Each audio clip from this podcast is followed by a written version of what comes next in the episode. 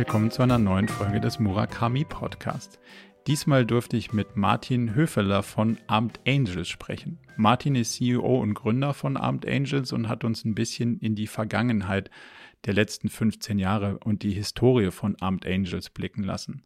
Gemeinsam haben wir aber auch in die Zukunft geschaut, nämlich in die Zukunft von zum einen Armed Angels, aber auch gleichzeitig in die Zukunft der Fashion-Industrie und in die Zukunft der Unternehmenssteuerung. Wir haben uns gefragt, wie man Unternehmen zukünftig nicht nur nach Profit steuern kann, sondern wie man People und Planet auch der Gleichung hinzufügen kann, sodass eine Unternehmenssteuerung ganzheitlich funktionieren kann. Darüber hinaus hat Martin uns seine Erfahrungen geschildert, die er in den letzten anderthalb Jahren mit dem Steuerungsmodell Scale-Up gemacht hat, was genau für uns auch sehr, sehr spannend ist, weil das ein, ein anderes, aber sehr ähnliches System zu OKRs ist. Von daher bin ich sehr froh, dass er uns ein bisschen seine Erfahrungen mit dem Scale-Up-Modell geschildert hat. Von daher jetzt also viel Spaß bei der Unterhaltung mit Martin von Armed Angels. Dann ganz herzlich willkommen und ich würde ganz gerne mit einer, mit einer spannenden Frage starten. Du bist der einzige, den ich gefunden habe auf LinkedIn seit langer Zeit, der genau genommen eine Position hat und zwar seine eigene. 15 Jahre Armed Angels. Gab es ein Leben davor? Ja, das ist, das ist wirklich so. Also äh, ich habe tatsächlich vorher äh, ein, zwei Praktika gemacht, aber die sind nicht äh, wert, da irgendwie angegeben zu werden. Außerdem hat mir äh, letztens auch jemand gesagt, ich hätte das am schlechtesten gepflegte LinkedIn-Profil und am wenigsten emotionale LinkedIn-Profil, das er seit langem gesehen hat. Insofern, äh, das passt alles zusammen. Ne? Äh, aber klar, es gab natürlich ein Leben vorher. 15 Jahre ist schon eine lange Zeit. Ich bin jetzt 39. Ähm, also es gab dann ein Leben, bevor ich irgendwie 24, 25 war. Mhm. Ähm, und äh, ja, ne, das äh, fängt ja klassischerweise irgendwann mal an, wenn man geboren wird. Ich bin in Marburg geboren. Ähm, mein Vater ist Arzt, meine Mutter ist äh, Sonderpädagogin und äh, wir sind dann so meinem Vater und seiner Karriere hinterher. Das heißt, mein Vater ist dann irgendwann nach dem Studium nach äh, Boston gegangen und hat dort äh, äh, so ein Forschungsstipendium in Harvard gehabt und äh, da ist dann eine Schwester, also meine eine, eine Schwester geboren. Mhm. Und ähm, äh, weil meine Mutter eine sehr große Familie hat und irgendwann gesagt hat, ich will wieder zurück äh, in deren Nähe, sind wir dann äh, nach Essen gezogen. Und äh, mein Vater ist dann in die Uniklinik in Essen gegangen. Und da ist dann meine zweite Schwester geboren. Und da bin ich dann auch eigentlich aufgewachsen. Und ähm, äh, hab dann da so, wie man das halt so macht, ne, äh, nach irgendwie Schule eins, Schule zwei, Schule drei und so weiter, äh, irgendwann gesagt, jetzt äh, reicht's mit Essen. Und mhm. ähm, ich äh, will zum Studieren doch irgendwie nochmal woanders hin. Ähm, woanders hin war dann eine Stunde entfernt nach Köln. und äh, ja, und, und da habe ich dann BWL studiert. Ähm, äh, äh, ziemlich glücklich, muss man sagen. Ich, hab, äh, ich, ich bin eigentlich ein ziemlich fauler Schüler gewesen und habe, äh, ja, ich sag mal so, ein durchschnittliches Abi und damit hätte ich wahrscheinlich auch keine keinen Platz in Köln an der Uni bekommen, aber ähm, durch so ein Losverfahren habe ich dann das Glück gehabt, okay. ja, äh, BWL studieren zu können in Köln und habe das dann auch irgendwie, äh, habe ich das natürlich äh, gemacht, habe äh, eine super Zeit gehabt, gerade während des Vordiploms, damals hat man noch auf Diplom studiert, dann gibt's dann Vordiplom so für äh, vier, fünf Semester und dann äh, fängt das Haupt, äh, Hauptstudium an. Und ja, und während des Hauptstudiums ähm, äh, habe ich äh, am Anfang gedacht, so jetzt muss man richtig reinhauen, äh, damit du Unternehmensberater werden kannst. Oh. Äh, das habe ich dann auch gemacht, habe halt wirklich reingehauen, habe die besten Noten meines Studiums gehabt und habe aber dann relativ schnell festgestellt, äh, so hab mich dann auch so auf ein, zwei Sachen, Praktika und so beworben und äh, habe dann aber irgendwie schnell festgestellt, Unternehmensberater ist doch nicht so mein Ding. Und ähm, aber hast du es gemacht oder warst du hast du nur drüber nachgedacht? Nee, also ich habe äh, ich habe wirklich so, ich habe den starken Willen gehabt irgendwie, ich muss ganz viel sehen und ganz viel irgendwie lernen und praktisch vor allem erfahren. Und deswegen mhm. habe ich gedacht, ist Unternehmensberater das Ding? Und ähm, äh, wie gesagt, habe mich dann so ein, zwei Mal beworben für für Praktika ähm, und habe es im Ende dann nicht gemacht. Und äh, äh, dann ähm, äh, ja und dann kam Abend Angels schon um die Ecke, also äh, schlussendlich habe ich im Studium äh, den, den Anton damals kennengelernt und wir haben beide festgestellt, wir ähm, machen eigentlich das mit dem Studium nur, um uns selbstständig zu machen. Äh, das okay. wusste ich eigentlich schon vor meinem Studium, aber äh, den Anton habe ich dabei kennengelernt und äh, das war so äh, irgendwie auch der, der Aufhänger. Wir haben zusammen äh, äh, für so einen Corporate Finance Schein gelernt und weil ich ja so unbedingt wahnsinnig gut werden wollte, habe ich das erste Mal in meinem Leben damals eine äh, eine eine wie sagt man das immer eine Lerngruppe gehabt mit dem Anton oh. zusammen. Also wir beide mhm. haben uns da zusammengeschossen und äh, das erste Mal so richtig Lerngruppe und wollten so richtig äh, super werden. Und schlussendlich haben wir uns dann dabei ertappt, dass wir während dieser Lerngruppenzeit eigentlich mehr Kaffee getrunken haben und, äh, und äh, darüber philosophiert haben, was wir denn alles eigentlich Tolles gründen könnten. Ähm, ja, das war eigentlich so der Anfang von allem. Und dann äh, ähm, äh, nach, nach, nach vielen Dingen, die wir uns überlegt haben und nach vielen äh, Freunden, mit denen wir darüber gesprochen haben, die dann irgendwann gesagt haben, Leute, das rein darüber reden bringt halt nichts, ihr müsst auch machen. Ja. Haben wir dann gesagt, okay, dann machen wir. Und dann haben wir Amt Angels gegründet. Ich habe bei der Vorbereitung bin ich über so eine, über ein Interview mit dir gestolpert, wo du gesagt hast, ihr habt 1200 Ideen roundabout irgendwie zusammengeworfen, plus minus, vielleicht paar, paar weniger, vielleicht paar mehr. Aus welcher Richtung kamt ihr denn da? Kamt ihr aus der das geht uns auf den Sender und das geht uns auf den Sender und das muss man ändern? Oder kam der eher, wie der BWLer so kommt, von der, von der anderen Richtung? Wo, wo könnte man ein paar Euro irgendwie machen? Was waren so eure Denkmodelle dahin? Nee, ich glaube, wir waren nicht so die klassischen BWLer. Wir haben eher gedacht, äh, was könnte man alles Cooles machen? Also uns ging es eigentlich ja darum, wir waren ja auch noch mitten im Studium, also wir hatten ja gar keinen Drang, irgendwie gar keine Notwendigkeit, aber äh, äh, ich glaube, 1200 ist vielleicht auch ein bisschen unter, ist ein bisschen übertrieben. Vielleicht ist es ein Zehntel davon gewesen, aber 120 ist auch schon ist viel. immer schon viel. Ne? Ja. Und ähm, äh, wir hatten total, äh, also, es kam aus allen Richtungen. Wir haben äh, eine verrückte Idee war, dass wir ähm, dass wir Klaviere, der, der Anton, der hat irgendwie einen äh, Background irgendwie äh, so halb kroatisch und äh, hat irgendwie über Familie und so weiter festgestellt, dass unglaublich viele alte, hochwertige Flügel, Klaviere und so weiter in irgendwelchen Scheunen rumschlummern. Und dann mhm. hatten wir die Idee, wir, wir, wir kaufen die, renovieren die und, und, und, und, und fahren die dann in London bei diesen ganzen reichen Investmentbankern, die sowas natürlich unbedingt in ihrem, äh, in ihrem Haus brauchen, fahren wir dann äh, in einem LKW, den wir extra umbauen dafür, äh, fahren wir die dann mit einem äh, mit einem Pianisten vor, ja, dann können die, die da drin irgendwie Probe hören und dann äh, verkaufen wir die an diese reichen Investmentbanker aus London. Also so, wir hatten äh, wir hatten die Idee, wir wollten ein ähm, wir wollten ein ein Card Game, also in in das kam aus Korea. Ähm, da hatten wir auch einen Bekannten, der uns da irgendwie drauf gebracht hat. Äh, in, in, damals gab es in Korea ein Online-Card-Game, was 60 Prozent der Bevölkerung Koreas gespielt hat. Und äh, so, man muss ja sagen, ne, 15 Jahre zurück, also in den Zeiten, wo StudiVZ gerade gegründet wurde und Facebook noch irgendwie weit entfernt war und auch ein Amazon und all das, ne, so war halt so ein Online-Card-Racing-Game äh, äh aus Korea, das war schon irgendwie Hightech und ähm, konnte sich auch noch keiner vorstellen, dass das in Deutschland jetzt irgendwie dann durch die Decke gehen würde, weil wir waren ja auch immer noch mit, wir waren ja froh, wenn wir einen Laptop hatten und keinen äh, normalen, äh, ne, so feststehenden Rechner. Mhm. Äh, Mobile konnte man ja alles überhaupt noch nicht äh, sich vorstellen, dass das irgendwie die Dimensionen annimmt, wie es heute hat.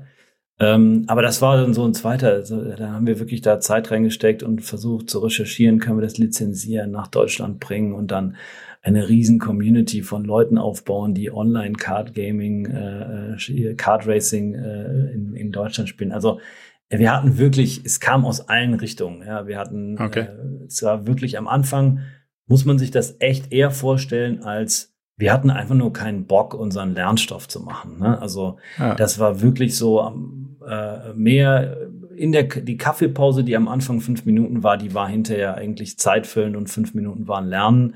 Und äh, wir haben einfach nur Ideen ausgetauscht, wild, einfach nur, weil wir Bock hatten, darüber nachzudenken, was könnte man alles machen. Und ähm, ja, also ähm, äh, und äh, wir haben das dann tatsächlich mal irgendwie so einem Freundeskreis von drei, vier Leuten vorgestellt. Und irgendwann hat einer von denen dann gesagt, oh Jungs, jetzt habt ihr mir schon so viele Ideen vorgestellt, ähm, jetzt ihr aber auch los? noch was machen. Und dann haben wir eigentlich wirklich erst äh, begonnen zu sagen, okay, wenn wir jetzt mal wirklich was gründen würden, was wäre uns denn dann wichtig? Mhm. Also was, äh, um das zu sortieren, um überhaupt zu sagen, okay, mal weg von diesen ganzen tausend Ideen, äh, dahin zu kommen, so, was ist uns im Leben wichtig, wenn wir was gründen wollen, was sollten wir dann gründen? Und da kam dann relativ schnell raus, dass es etwas sein sollte, was wirklich mit einem Produkt zu tun hat, also was etwas äh, ist, was man kreiert und produziert und dann verkauft. Ähm, es kam dabei raus, dass es was Kreatives sein sollte, wo uns nicht langweilig wird, weil gerade ich bin so ein Mensch, der mir wird wahnsinnig schnell langweilig, wenn es nicht irgendwie weitergeht und irgendwas Neues kommt, dann äh, so Routine ist überhaupt nicht meine Sache. Und, äh, mhm. und es musste etwas sein, was ähm, im entfernteren Sinne nachhaltig ist. Ja, also ich glaube, das war damals noch nicht so. Das Wort hatten wir da noch nicht so auf dem Schirm, aber es musste etwas sein, was ähm, etwas zurückgibt. Wir hatten damals diese Vorstellung, okay, äh, niemals so werden wie Bill Gates. Äh, will jetzt nicht gegen Bill Gates äh, haten, aber ähm, niemals irgendwie ein Unternehmen aufbauen, äh, ähm, unfassbare Mengen an Geld anhäufen und dann irgendwann feststellen, uh, ähm, jetzt habe ich irgendwie ein schlechtes Gewissen, lass uns doch mal was zurückgeben und dann quasi in Charity zu gehen ähm, okay. sondern einfach von Anfang an etwas zu machen, was halt auch einen guten Kern hat, etwas zurückgibt, Gesellschaft, Planet, Menschen Mehrwert gibt. Und das waren eigentlich so die drei Grundpfeiler. Und dann haben wir nochmal neu überlegt und haben mal überlegt, okay, was sind dann die Dinge, die uns einfallen? Und äh, dabei ist dann rausgekommen, wir machen T-Shirts. Wie war so genau der, der Entscheidungsprozess, dann in Fashion zu gehen? Also gab es da Alternativen, wo ihr gesagt habt, das wären Industrien, die man wo man auch was Gutes machen kann und wo Nachhaltigkeit eine Rolle spielt? Und ist dann die Entscheidung zu Fashion quasi ein bisschen so hergeleitet worden oder war das dann relativ schnell das T-Shirt? Nee, es war eigentlich mehr das T-Shirt relativ schnell, weil wir, ähm, naja, weil das auch einfach ist. Ne? So äh, T-Shirt kann ja jeder machen. Und, ja. ähm, äh, und weil das auch was war, was wir irgendwie uns vorstellen konnten, so aus eigener Kraft am Anfang um selber zu stemmen. Und es war auch am Anfang nicht die Idee, dass das ein Riesenunternehmen wird, sondern es war wirklich die Idee, dass wir etwas Praktisches, dass wir mal mit etwas starten und dass wir irgendwas machen wollen einfach. Und ähm, es sollte auch keine Mode werden, sondern es war wirklich die Idee, T-Shirts und mit einer kreativen Community überall auf der Welt zusammenzuarbeiten, äh, äh, Künstler mit reinzuholen, die uns diese T-Shirts gestalten, weil wir waren ja auch keine Designer. Ähm, mhm. Und äh, das dann zu verbinden mit äh, Good Cause. Ne? Also wir haben damals äh, Spendenprojekte ähm, äh, gesucht, gefunden, unterstützt, mit denen wir das zusammen machen wollten. Ja? Also darüber haben wir damals relativ ganz, also ziemlich am Anfang haben wir den Benjamin Adrian kennengelernt, der in ähm, Hamburg Viva Con Aqua gegründet hat. Mhm. Und äh, äh, dann haben wir gesagt, okay, der, mit dem wollen wir was zusammen machen. Und dann war das eines der Spendenprojekte, was wir unterstützen wollten. So hat alles eigentlich angefangen. Und wo kam dann der Name her? Weil der hat ja auch schon eine, eine, eine spannungsgeladene ähm, äh, Historie kann man nicht sagen, aber es ist, steckt ja schon eine kleine Spannung im Namen selbst. Damals auch mit dem, mit dem Logo ganz am Anfang. Wie, wie kam es dazu? Äh, ja, also wir haben eigentlich dann erst, also nachdem wir irgendwie gesagt haben, ja, ist so, wir, wir machen jetzt T-Shirts und wir wollen es mit Künstlern aus der Welt zusammen machen und wir wollen damit was Gutes unterstützen, haben wir dann natürlich irgendwo den Punkt gehabt, dass wir sagen müssen, wir müssen diese T-Shirts ja auch irgendwo herbekommen. Und haben uns da eigentlich erst mit der Produktion von T-Shirts und dann auch natürlich Textil an sich beschäftigt und festgestellt, ja was das eigentlich für eine dreckige Industrie ist. Ne? Also jetzt äh, gar nicht mal nur bezogen daraus, äh, darauf, wie viele Ressourcen da reingehen, sondern auch wie Menschen behandelt werden. Also ähm, äh, Google gab es damals schon, das haben wir benutzt und äh, haben dann festgestellt, dass äh, gerade in der Textilindustrie, die halt über Jahrzehnte eigentlich nichts anderes äh, äh, gemacht hat, als dem, dem günstigsten Preis, sagen wir mal, hinterherzulaufen. Äh, also weg aus Deutschland, weg aus Europa, rein nach Asien und immer irgendwo dahin, wo Lohnkosten am günstigsten sind und ähm, damit auch eine Riesenentfernung von äh, dem eigentlichen Verkaufsmarkt, also Konsument in Deutschland, äh, zu demjenigen äh, herzustellen, der es produziert. Ne? So, und ähm, dadurch einfach äh, ähm, diese ganzen Arbeitsstandards, Löhne, ähm, äh, ab wann sollte man vielleicht auch in einer Produktion arbeiten und an wann nicht. Also das Thema Kinderarbeit. Ähm, das sind alles Dinge, die dann äh, äh, relativ schnell, wenn man da eine Google-Recherche darüber macht, wie man produzieren sollte und wo man produzieren sollte, auf den Schirm gekommen sind und wir gesagt haben, das kann es nicht sein, das wollen wir nicht. Ne? Also wir können nicht auf der einen Seite sagen, ähm, äh, wir, wir verkaufen und geben an Charity, sondern wir müssen sicherstellen, dass das Produkt, was wir machen, auch ähm, äh, so produziert ist, dass wir dahinter stehen können. Und ähm, äh, und ja, und dann ähm, muss irgendwann auch ein Name gefunden werden ähm, für eine Marke und äh, und dann haben wir eine Logodesignerin damals beschäftigt, mit der wir zusammengearbeitet haben und die hat Boah, die hat 50 Entwürfe gemacht. Wir wussten noch gar nicht so genau, wie das mit dem Namen weitergehen sollte, aber wir hatten irgendwann, äh, haben wir, sind wir zu einem Punkt gekommen, wo wir dir gesagt haben, ja, wir, wir sehen uns mehr so als Robin Hood. Wir sehen uns als diejenigen, die irgendwie äh, für das Gute kämpfen, ne? also für die gute Sache und ähm, äh, es von denen nehmen, die haben und dann die weitergeben, die nicht so viel haben. Und äh, ja, und so ist das eigentlich entstanden. Die hat dann äh, das Logo, das erste Logo entwickelt und äh, dann sind wir vom Logo auf Namen gekommen und so ist weitergegangen. Cool. Jetzt ist ja die, die Sachen, die du gerade angesprochen hast, gar nicht so einfach für sich zu definieren, wenn man sich dann mit der Produktion von Fashion beschäftigt. Welche Faktoren machen denn eigentlich Sustainable Fashion dann für einen aus und wo kann man angreifen? Wie schnell habt ihr dann für euch so dieses Nachhaltigkeitsthema an bestimmten Sachen festgemacht, wie Arbeitsbedingungen oder wie Umweltbelastung und, und gab es da einen Standard, der bis heute gilt oder entwickelt sich der auch seitdem weiter?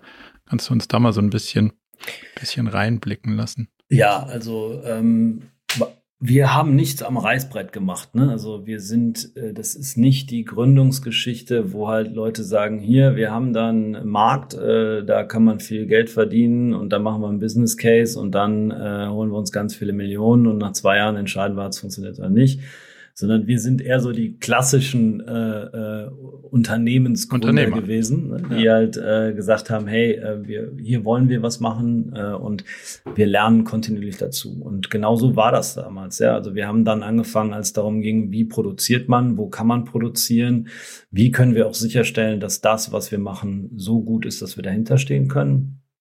Ähm, haben wir äh, Reisen unternommen, sind halt irgendwo dem T-Shirt quasi hinterhergereist. Ne? Also sind zu so Produzenten, mhm. sind schlussendlich auch bei, bei, bei Rohstoffen angekommen. Äh, T-Shirts werden aus Baumwolle gemacht. Das heißt, wir waren äh, auf Baumwollfeldern. Wir haben mit einem Redakteur der Neon äh, zusammen, äh, ich weiß gar nicht, ob es die noch gibt, die Neon, aber naja, mit einem äh, Journalisten auf jeden Fall von der Neon haben wir damals eine Reise dann unternommen nach Indien und äh, haben Baumwollfarmer interviewt, ähm, haben geguckt, was bringt ähm, Fairtrade, also wirklich faire, äh, sagen wir mal, ein Weg einer faireren Bezahlung für Rohstoffe. Was bringt das den Bauern vor Ort?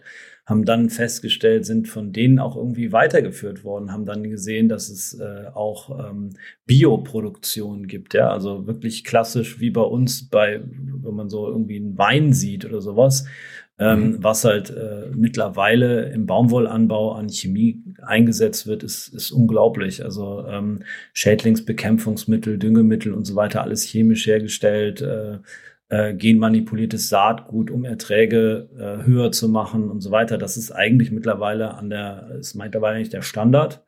Und äh, dagegen gesetzt sind dann halt Bioanbaumethoden, also komplett äh, chemiefrei ähm, äh, und äh, äh, zu gucken, wie man halt dann trotzdem Schädlinge bekämpfen kann und auch trotzdem irgendwie einen guten Ertrag hat, aber eben mit rein natürlichen Mitteln. Und ähm, auch das haben wir dann auf der Reise festgestellt und haben halt gesagt, okay, das muss es sein. Also das ist, äh, fühlt sich einfach viel besser an, wenn du die Leute siehst, die ähm, äh, zum Teil auch einfach ähm, äh, ich sage mal, nicht den, diesen Bildungsstandard haben ähm, und dann mit nackten Füßen, nackten äh, Armen, äh, nackten Beinen, äh, aber irgendwie einem, mit so einer großen Düngemittelspritze auf dem Rücken ähm, über die Felder laufen, äh, wo ein großes Totenkopfzeichen auf der Flasche drauf ist. Ähm, hm, ja. äh, und irgendwie zehn Meter weiter die eigenen Kinder äh, aus dem äh, Brunnen sich das Wasser hochpumpen.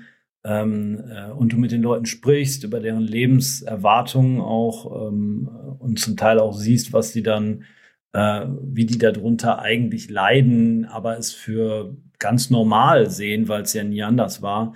Ähm, wenn das der Fall ist und du halt etwas Gutes verkaufen willst, dann überlegst du dir ganz schnell, wie geht das anders. Und wenn man dann auf der anderen Seite Pharma sieht, die äh, alles irgendwie äh, biologisch machen, die, äh, wo die, wo wirklich alles genutzt wird, ja, äh, wo hinterher ähm, äh, aus dem äh, gewonnenen äh, ja, Biomaterial kompostiert, Gas gewonnen wird, wo dann irgendwie mit dem Gas die äh, äh, die Kochstellen beheizt werden und so weiter. Also es ist einfach, es fühlt sich einfach so viel besser an. Ähm, da war relativ schnell klar, dass das der Weg sein muss. Und so hat es sich immer weiterentwickelt. Wir haben dann nie ausgelernt. Ja? Also ähm, das war dann so der erste Schritt. Okay, Baumwollbauer, das ist der Anfang der Kette. Wir müssen dafür sorgen, dass die fair, vernünftig bezahlt werden für das, was sie tun, dass sie davon leben können. Ähm, wir müssen auch dafür sorgen, dass die sich nicht ähm, gesundheitlich irgendwie äh, schaden und auch der Umwelt nicht damit schaden, was da angebaut wird, weil all das kommt hinterher ins T-Shirt rein. Und ähm, äh, und damit angefangen hört man dann auch einfach nicht mehr auf. Ja, dann geht man den nächsten Schritt und guckt, äh, wie wird das, äh, wird dann irgendwie Baumwolle äh, zu einem Garn versponnen, wie wird dann hinterher ein Stoff daraus gemacht, wie wird es gefärbt, was passiert dabei alles, wie viel Chemie wird da eingesetzt, wo wird das auch hinterher hingeleitet. Ja, also ähm, in Produktionen, ich bin in Produktionen gewesen, wo einfach ähm, diese ganzen Färbemittel äh, hochgiftiges Zeug einfach, äh, nachdem sie benutzt wurden, in den lokalen äh, Bach, Fluss, See mhm. weitergeleitet wurden. Ja, also ähm, äh, was da an Umweltverschmutzung passiert, ist gigantisch. Vor allem, wenn man halt dann irgendwann weiß, dass diese Textilindustrie, in der wir arbeiten, die größte Konsumgüterindustrie der Welt ist. Und wenn man das dann hochrechnet von dem einen T-Shirt auf die äh, 100 Milliarden T-Shirts, die verbraucht oder die produziert werden, dann weiß man, was das für ein Ausmaß ist. Und genauso ist das immer weitergegangen. Wir haben einfach immer weiter geguckt, okay, wo können wir noch was besser machen und sind von äh, Fairtrade und vor allem von Bioanbau hingegangen und äh, haben uns unsere komplette Lieferkette äh, zertifiziert aufgebaut, sodass ähm, äh, Chemikalieneinsatz, Wassermanagement und so weiter abgesichert wird.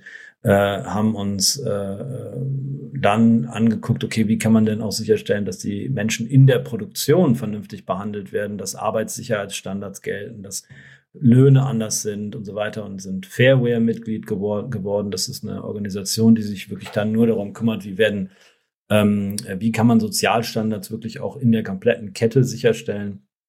Und das ist jetzt kein Prozess von Wochen, sondern das ist ein Prozess, der äh, einfach über die letzten Jahre gelaufen ist, ähm, äh, äh, erfolgt und ähm, äh, und das stoppt bis heute nicht. Ja? Also heute sagen wir, okay, wir haben jetzt unsere Lieferketten im Griff. Wir wissen, was da eingesetzt wird, wie Leute bezahlt werden. Ähm, und wir wissen auch, wie man äh, Produkte, die auch ähm, äh, oder sagen wir mal, die nicht aus Baumwolle bestehen, sondern wie kann man andere nachhaltige ähm, Materialien einsetzen. Äh, jetzt überlegen wir uns, äh, wie geht's weiter und äh, was passiert denn eigentlich mit dem T-Shirt, wenn es dann einmal getragen ist. Ne? Also äh, wollen in eine Zirkularität reinkommen, also wirklich dafür sorgen, dass halt Produkte, die einmal produziert sind, nicht irgendwann einfach auf dem Müll landen, sondern äh, die quasi recyceln, dafür sorgen, dass sie wieder in die Kette zurückgeführt werden äh, und beschäftigen uns damit, äh, wie, wie die meisten Firmen, die, äh, naja, die meisten wahrscheinlich nicht, aber wenigstens die, sagen wir mal, zehn Prozent der guten Firmen dieses, äh, dieses Planeten.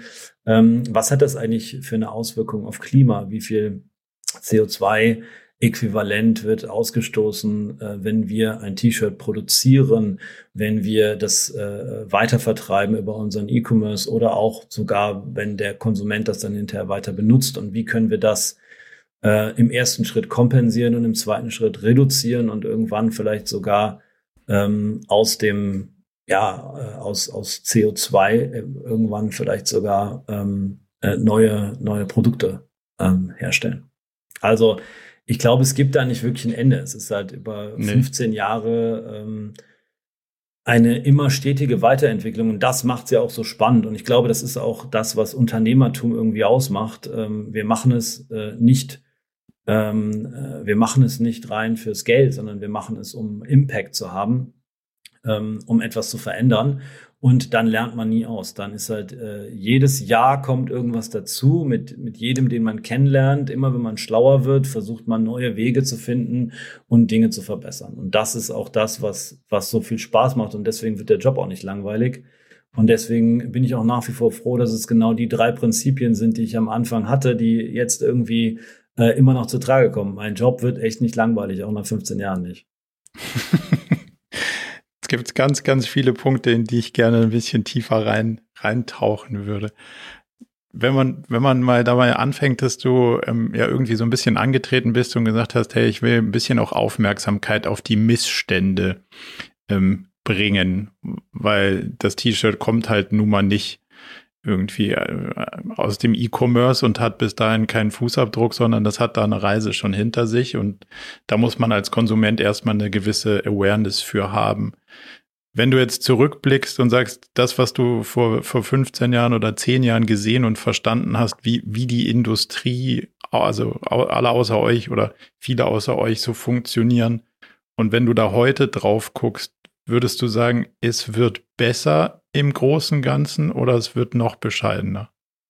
Hm, ich glaube schon, dass es besser wird. Ich glaube, es gibt immer mehr, ähm, äh, es gibt immer mehr Menschen jetzt, egal ob in der Industrie oder außerhalb der Industrie, die ein gewisses Bewusstsein dafür bekommen. Ähm, mhm. äh, oftmals sogar wahrscheinlich in der Industrie häufiger. Also wir kriegen unglaublich viele Bewerbungen von großen Unternehmen, weltweit bekannten Marken, ähm, die sagen, ich habe über die letzten 10, 15 Jahre in einer Industrie gearbeitet, gelernt und will dort so nicht mehr arbeiten, hat mich schon dazu entschieden, ganz aus der Textilindustrie rauszugehen.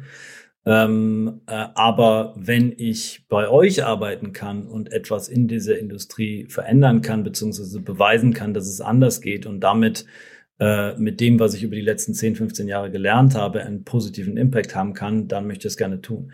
Also ich glaube, ähm, wenn man das so sieht, das habe ich jetzt vor 15 Jahren nicht gehabt. Klar, zum einen hat sich niemand bei uns beworben, der aus einem großen Unternehmen kam. Zum anderen, glaube ich, war dieses Bewusstsein auch so nicht vorhanden. Und ähm, gleiches würde ich sagen, gilt auch in der Gesellschaft. Ja? Also ähm, was in den letzten zwei Jahren zum Thema ähm, Klimawandel und damit ja irgendwie auch verbunden Umweltschutz und ähm, Ressourceneinsatz und so weiter geleistet wurde durch so Bewegungen wie Friday for Future und, äh, und einer Greta ist einfach unfassbar. Ja? Also mhm. äh, wir machen heute ähm, die Nachrichten auf und äh, wenn es nicht um Corona geht, dann geht es um Klimawandel und das ähm, das ist irre. Also ich glaube, das, was da in den letzten 15 Jahren sich entwickelt hat und entwickeln musste und auch weiter, noch, noch viel weiter ähm, entwickelt werden muss, das ähm, gibt zumindest mal Hoffnung, glaube ich.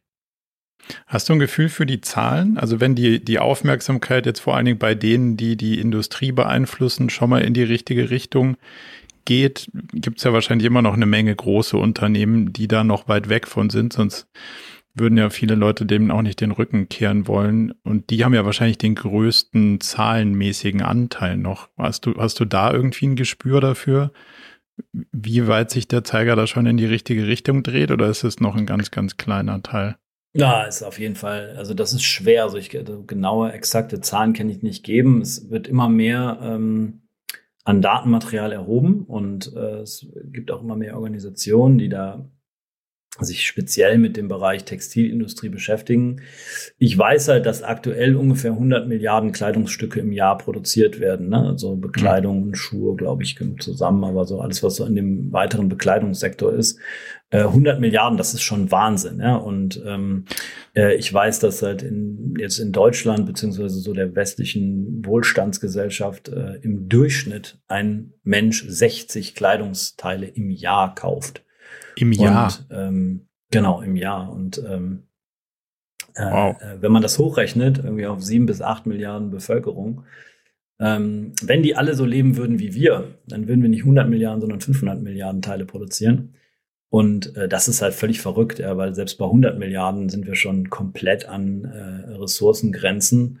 Ähm, ich weiß nicht, ob dir dieser World Overshoot Day etwas sagt, also der Tag im Jahr, wo man im Prinzip einmal die Ressourcen des Planeten verbraucht hat, die er im Jahr zur Verfügung stellt. Der rückt immer weiter Richtung Anfang des Jahres und mhm. ähm, äh, und äh, ja, also wenn man sich vorstellt, dass dann irgendwie das Fünffache produziert wird, ist einfach schier unmöglich. Also es müssen sowieso neue Wege gefunden werden. Also man kommt da gar nicht drum rum. Ähm, und wenn ich jetzt so andere Firmen sehe, ich meine, äh, es ist immer eine sehr schwere Diskussion. Ist es, ist das jetzt echt oder ist das halt Marketing und damit Greenwashing? Ja. Ähm, aber zumindestens kann man sagen, dass es in den letzten zwei Jahren eigentlich in, in Mode, im Bereich Mode äh, kein größeres Buzzword gegeben hat als Nachhaltigkeit. Ja, also ja. Ähm, jeder, wirklich jeder, ähm, äh, jedes Unternehmen, was irgendwie nicht völlig hinter Mond ist, egal ob groß, klein, im Sportbereich oder im Textilbereich, egal ob äh, äh vertikal oder nicht und äh, auch äh, zu jeder Preisklasse, sage ich mal, äh, spricht über das Thema Nachhaltigkeit. Ne? Ähm, ich glaube, wir haben halt äh, ja in der Substanz einen gigantischen Vorsprung, aber ähm, äh, auf der anderen Seite ist es natürlich auch so, dass wir, wenn wir jetzt irgendwie 100 Milliarden Kleidungsteile uns angucken, auch nur einen ganz kleinen Bruchteil davon auf den Markt bringen. Das heißt, ähm, unser Ziel ist, äh, ist halt immer mehr von uns und immer weniger von den anderen und gleichzeitig die anderen dazu zu bewegen und zu beweisen, dass es eben möglich ist, ein auch profitables Unternehmen aufzusetzen, was, äh, ähm, was eben äh, nachhaltig und gut wirtschaftet und gute Produkte verkauft. Und ähm, und schlussendlich dem Konsumenten auch klar zu machen, indem wir ein, ein qualitativ besseres Produkt äh, auf den Markt bringen und ähm, äh, dass das eben auch einen, Wert hat, auch einen langfristigen Wert hat und sogar auf dem Second-Hand-Markt noch eine ganze Menge äh, Geld damit verdient werden kann ähm, äh, klar zu machen, dass es nicht notwendig ist, so viel zu konsumieren. Denn ähm, ich glaube, man muss da aus verschiedenen Richtungen dran gehen. Das, was man macht, besser machen und schlussendlich auch einfach weniger konsumieren. Das sind halt. Äh, ja. Das, das scheint ja der größte Hebel zu sein. Also das Beste, was ihr erreichen könnt, ist ja, dass jemand, der das T-Shirt nicht braucht, das T-Shirt auch gar nicht kauft. Aber das steht ja so ein bisschen im, im Widerspruch mit dem Aufbau eines wirtschaftlich funktionierenden Unternehmens. Wie, wie habt ihr das für euch entschieden? Ähm, das sehe ja, das sehe ich halt anders. Ne? Also ich glaube, ähm, äh, wirtschaftlich funktionieren tut ein Unternehmen dann, wenn es, ähm, wenn es sich selbst trägt, wenn es ähm, äh, profitabel ist. Ähm, ich glaube, man muss halt gucken, bis wohin muss Profitabilität gehen. Ja, also mhm. was ich irgendwann mal im Studium gelernt habe, ist, ähm, dass betriebswirtschaftlich wirkende Unternehmen dazu gemacht sind, den Shareholder Value zu maximieren oder den den Profit zu maximieren. Und wenn man etwas Gutes machen will, soll man doch in eine NGO gehen, hart gesagt. Ähm, äh, das, das liebe ich, da will ich gern tiefer reingehen. Das genau ist ja eigentlich das, wo, wo wir angetreten sind, das Gegenteil zu beweisen, weil ähm, ja.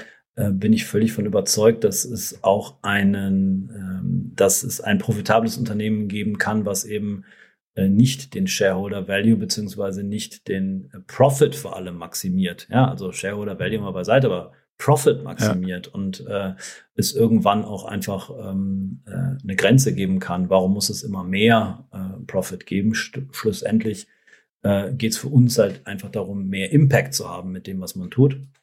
Und ich glaube eben auch, ähm, äh, dass äh, unser Geschäftsmodell ein anderes ist als das von Fast Fashion. Also ich bin der Überzeugung, Fast Fashion äh, kann nie nachhaltig sein, egal was da erzählt wird, egal wie ähm, äh, wie viel man recycelt und wie viel man da irgendwie auch äh, auf äh, ethische Kriterien oder umweltfreundliche Materialien setzt, ist einfach das Prinzip von Fast Fashion der gleichen Person immer mehr zu verkaufen.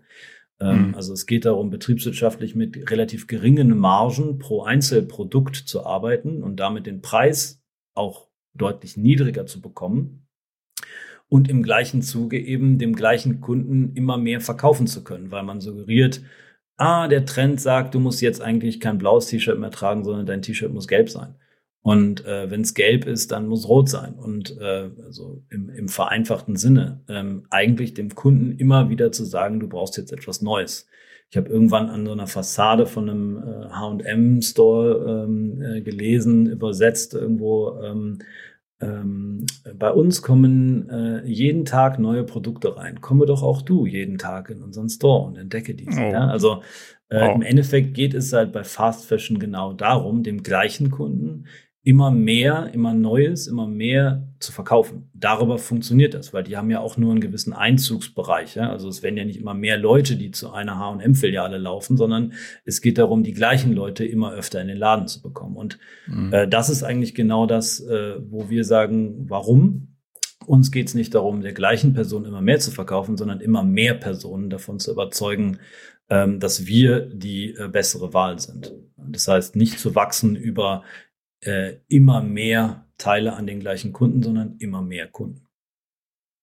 Und vielleicht sogar auch eine Langfristigkeit. Also das ist zumindest mal, jetzt, jetzt darf ich aus Kundenperspektive auch sagen, dass ich ziemlich lange schon eure T-Shirts trage und würde behaupten, dass 80 bis 90 Prozent meiner T-Shirts irgendwie aus eurem, aus eurem äh, Schaffenskreise stammen. Und da gibt's auch relativ wenig Überlegungen, ähm, wo könnten sonst noch so T-Shirts herkommen? Ähm, und viele der anderen Klamotten auch. Das kommt aber erst, weil eine gewisse Verbindung zur Marke da ist. Und ich glaube schon, dass das irgendwie was durchaus sein kann, was, was ja auch einen langfristigen Erfolg von einem Unternehmen wie eurem ausmacht, dass man eben sagt, okay, ich drehe dir nicht jetzt schnell irgendwas an, sondern ich drehe es dir gar nicht an, sondern ich gucke wirklich, ob du es wirklich brauchst. Und ähm, wie Patagonia mit seiner Don't Buy This Jacket Kampagne ja auch sagt, äh, kauf's nicht. Und das sind ja so Sachen, die, wenn man es dann einmal glaubhaft rübergebracht hat und der Kunde es verstanden hat und es auch wirklich so erlebt hat, dann finde ich, macht das ja eine relativ hohe Bindung, die dann durchaus auch ein langfristiges, ähm, wahrscheinlich ein langfristiges Invest kurz mal ist. Ähm, also ein Invest in die langfristige Kundenbeziehung. Aber da kannst du ja schon eine Menge rausholen. Nehmt ihr das auch so wahr, dass ihr deutlich loyalere Kunden habt, als, als das möglicherweise bei sprunghaften Modebrands so ist? Ja, ich kann dir das nicht so genau sagen. Also es ist sehr schwer, da auch irgendwie so Benchmark oder Vergleiche zu ziehen. Aber ähm, es ist etwas, wo wir drauf setzen. Ja? Also den Kunden einmal gewonnen zu halten bei uns, das ist total wichtig.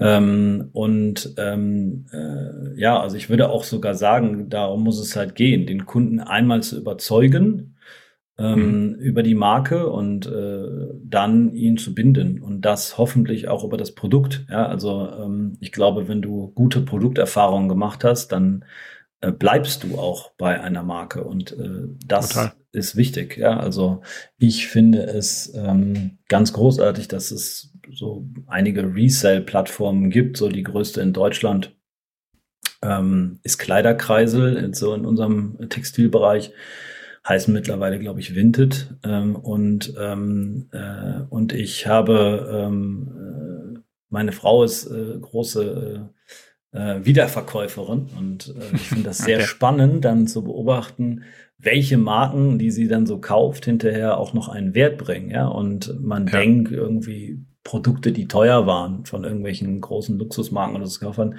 würden auch entsprechend noch einen hohen Wert bringen ähm, beziehungsweise ähm, äh, irgendwelche äh, Marken, die jetzt so vertikal, Zara, irgendwas Modisches, ähm, müsste er eigentlich auch noch einen Wert bringen. Und Fakt ist halt, äh, sie sagt mir immer, die Produkte, die ich wirklich noch verkaufen kann, die auch wirklich noch einen Wert bringen, das sind immer die von Art Angels. Ja, also das ist immer irgendwo, ähm, äh, das ist großartig. Und ich sehe jetzt auch, ich meine, wir sitzen mit dem Unternehmen in Köln-Ehrenfeld, auch schon, ja, irgendwie jetzt seit 15 Jahren in Köln, aber auch schon ziemlich lange in Ehrenfeld. Und ja. äh, ich sehe immer wieder Kunden mit äh, wirklich richtig alten Produkten von uns. Ja, also ich meine, man kennt ja dann so über diese ganze Zeit auch irgendwo äh, jedes Produkt, was man auf den Markt gebracht hat. Und ähm, das äh, finde ich schon auch irgendwie toll, wenn du Leute siehst ja. und du weißt ganz genau, das ist ein Teil, das hast du vor zehn Jahren äh, entwickelt, beziehungsweise das hat das Unternehmen vor zehn Jahren verkauft und danach auch nicht mehr vielleicht. Und deswegen weißt du ganz genau, das ist jetzt ein Produkt, was schon zehn Jahre alt ist und die haben es immer noch und tragen es immer noch. Und das ist schon cool. Absolut. Also ich kann nur, ich habe ein oder zwei so kurzen Hosen, die habe ich dann irgendwann nicht mehr gefunden und die sind dann durch, durch, durch vieles, vieles langes Tragen in der Sonne ein bisschen ausgeblichen. Und das ist das erste Produkt meiner gesamten Klamottenkarriere, was einen, eine, einen Neufärbeprozess irgendwie gekriegt hat, weil ich die Hose so gut finde, dass ich sie quasi weitertragen und behalten wollte. Und das ja schon, also das passiert dir ja mit was auch immer, sonst habe ich das noch nicht erlebt und das sind irgendwie coole Sachen, weil die, die hält noch, die ist super. Und das, das mag ich irgendwie an der, an der Brand und, und den, den Produkten, dass die das auch aushalten, dass es so lange passiert. Jetzt, wenn man nochmal so aus so einer ähm, klassischen Wirtschaftsecke drauf guckt, würdest du ja wahrscheinlich sagen, Fashion ist ein kapitalintensives ähm, ja, sagen wir mal, Unterfangen und Unternehmen sind ja immer schnell mit, da brauchen wir halt einfach mal per Investoren. Wie habt ihr das gemacht, nachdem ihr eure, was war es, M&A-Klasse gemeinsam beim Lernen ja schon umfunktioniert habt? Habt ihr dann das, das, das erlernte Wissen umgesetzt und Investoren mit an Bord genommen oder habt ihr das weitestgehend alleine bestritten? Wie war da so euer, eure Strategie? Ähm, ja, also ähm, ich glaube, ich weiß nicht, ob unser, äh, unser Corporate Finance Wissen uns da großartig weitergeholfen hat, aber Fakt ist, wir wussten immer, wie man einen Businessplan macht. Das ist schon mal was. Ähm, ja. Nee, wir haben auch relativ, äh, also wir haben das am Anfang mit eigenen, mit eigenen Mitteln gemacht. Ähm, aber haben halt irgendwann festgestellt, dass wir, dass wir da an eine Schmerzgrenze kommen, wo es nicht weitergeht. Ja, also als es dann wirklich so weit ging, dass wir über die ersten paar hundert T-Shirts hinausgegangen sind, äh, haben wir halt festgestellt, okay, ähm, jetzt müssen wir irgendwie mehr Kapital bekommen, haben uns dann, ach, wir haben uns überall informiert, äh, von Banken, irgendwelche Gründerförderungsprogramme und so weiter. Äh, Crowdfunding war jetzt damals noch nicht so, äh, jetzt noch nicht so äh, am Markt, aber äh, und genauso eben auch bei irgendwelchen Venture Capital Firmen oder Business Angel Netzwerken oder sonst irgendwas. Also wir haben echt krasse Touren gemacht. Wir haben damals, ähm, also ich würde sagen, das ist auch vielleicht eines der ähm, Erfolgs, äh, Erfolgsthemen. Wir waren sehr sparsam. Wir haben, okay. Das wir ist sind, immer äh, gut wir sind wirklich, wir sind durch ganz Deutschland äh, gefahren und, und haben irgendwo, sind vorstellig geworden, haben halt irgendwelche Leute versucht zu überzeugen, bei uns zu investieren ähm, äh, und haben das immer mit der Mitfahrgelegenheit gemacht. Am Anfang sind wir also wirklich bei anderen Leuten mitgefahren. Irgendwann okay, cool. wurde uns das zu dubios, weil wir so echt ein paar krasse Erlebnisse dabei hatten. Und äh, dann haben wir gesagt, das machen wir jetzt anders. Wir mieten die Dinger selber und nehmen dann andere mit. Ja, und auch okay. da haben wir sehr viele spannende Erlebnisse gehabt. Also äh, irgendwie gute, gute Dinge ver verrückte Dinge. Wir sind von der Polizei rausgezogen worden mit Handykontrolle und haben gedacht, was ist denn jetzt los? Und haben festgestellt, die drei Jungs hinten, die hatten jeweils fünf Handys und so. Also echt verrückte Sachen. Aber ähm, äh, wie auch immer, also wir haben, ähm, ja, wir haben äh, relativ früh, ähm, äh, nachdem da irgendwie so die eigenen Mittel ausgereizt war, haben wir Investoren dazugezogen. Vor allem, weil ähm, der Anton damals schon heute auch noch, zwei, ich glaube, zwei Jahre älter ist als ich, zwei oder drei Jahre. Und der war schon einen Schritt weiter im Studium. Der war halt kurz vor Ende und ich war eigentlich äh, so gerade in der Mitte. Und mhm. ähm, das heißt, der Anton kam irgendwo so nach einem Jahr, kam der an so einen Punkt, wo der gesagt hat, pass auf, ähm, jetzt ist mein Studium fast durch, ich muss jetzt Geld verdienen, ich muss irgendwie, ich, irgendwovon muss ich leben. Und äh, ähm, unser Geld reicht nicht, um uns irgendwelche Gehälter zu zahlen. Und deswegen muss ich mich jetzt entscheiden, entweder ich nehme einen Job an, aber dann habe ich eigentlich keine Zeit mehr dafür, das hier zusammen weiterzumachen, oder aber wir suchen uns Geldgeber, die uns zumindest so viel Kapital geben, dass wir uns ein Gehalt auszahlen können, wo ich irgendwie äh, äh, von leben kann und dann äh, eben keinen anderen Job finden muss. Und das hat uns eigentlich dann so auf der einen Seite die, die so die nötige Investition, auf der anderen Seite einfach so das eigene, äh, wovon muss man leben, hat uns dahin gebracht, das zu tun. Und dann haben wir nachdem wir so viele verschiedene Sachen ausprobiert haben, beziehungsweise versucht haben, rauszufinden, ob das was ist oder nicht, haben wir uns dann im Ende dafür entschieden, Business Angel mit an Bord zu nehmen, weil wir gesagt haben, ähm, es ist gut, wenn man auch noch äh, zwei, drei erfahrene Personen an der Seite hat, äh, die einem zu gewissen Punkten helfen können, wenn es eben mal kritisch ist oder wenn man nicht mehr weiter weiß. Und das, ähm, das haben wir damals gemacht. Wir haben dann, ich glaube, zu Anfang, glaube ich, vier, vier oder fünf äh, verschiedene Parteien gefunden, die gesagt haben, jawohl, wir unterstützen euch, wir wollen hier rein investieren. Und ja, logisch auch mit dem, mit der Downside irgendwie dann ein gewisses Teil, einen gewissen Teil der, des Unternehmens äh, relativ früh schon abgeben zu müssen. Ähm, äh, nichtsdestotrotz, so, ich glaube, ohne das wird es uns jetzt wahrscheinlich nicht geben. Insofern alles richtig gemacht. Und das heißt, ihr habt euch aus dem Spiel Finanzierungsrunde nach Finanzierungsrunde aber rausgehalten, sondern das irgendwie sehr, sehr bewusst und bedacht gemacht und immer nur dann, wenn man es wirklich gebraucht hat und auch für irgendwas anwenden konnte. Absolut, diese, diese Business Angel sind äh, immer noch äh, Mitgesellschafter. Okay. Und, ähm, äh, und ähm, ja, wir sind dann, wir haben mit dem, was wir bekommen haben, damals für uns eine, eine gigantische Summe, ich glaube, es waren 400.000 Euro äh, ungefähr, die wir für eine Idee und erste Versuche und so weiter bekommen haben. Das ist ja schon mal gigantisch.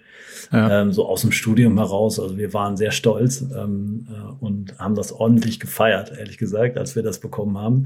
Ähm, ja. Aber wir sind dann sehr sparsam damit umgegangen.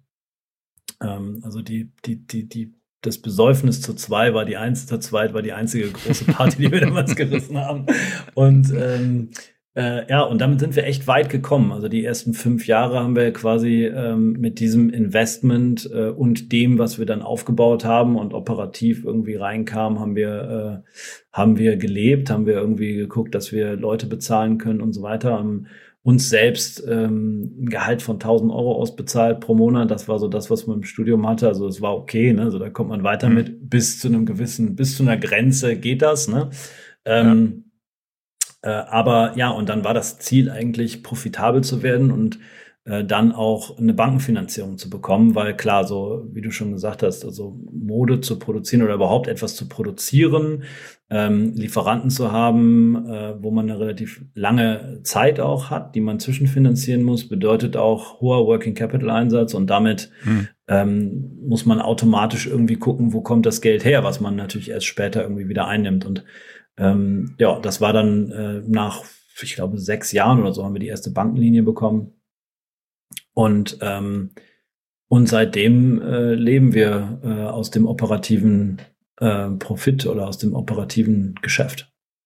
Das ist sehr, sehr gut. Gibt es gar nicht mehr so viele. Also gibt sicher noch eine viel, aber gerade in den, in diesen Medien und Startup-Hypes gibt es ja gar nicht so viele Unternehmen, die wirklich sustainable von sich selbst existieren können. Von daher finde ich das immer das beachtenswerte Unternehmertum, erst wenn man irgendwie sagen kann, ja, die, die Leute, die hier arbeiten und leben davon, die leben auch wirklich von dem, was vorne reinkommt und nicht von der, von dem Puffer, der irgendwie zwischendurch da reingelandet ist. Von daher da schon mal ähm, Hut ab. Das ist immer eine extreme Leistung, finde ich, wenn, wenn das so funktioniert auch sicher nicht eine, eine ähm, ganz einfache Diskussion mit euren, sagen wir mal, Geldgebern, dieses Thema zwischen Renditeerwartung und Good Cause.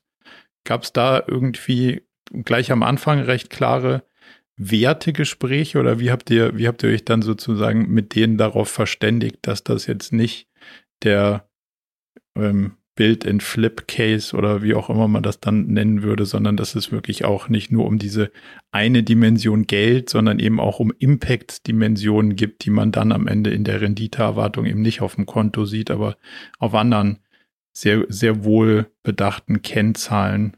Wie habt ihr das gelöst? Ja, das war schon, also das war, äh, das war die Challenge am Anfang. Also ähm, äh, überhaupt erstmal jemanden zu finden, der sagt, ich investiere rein. Und, was, für, äh, was, für eine Jahr, was, für, was für ein Jahr war das, als ihr die Finanzierung 2007. gesucht gemacht? 2007. Okay. Ja.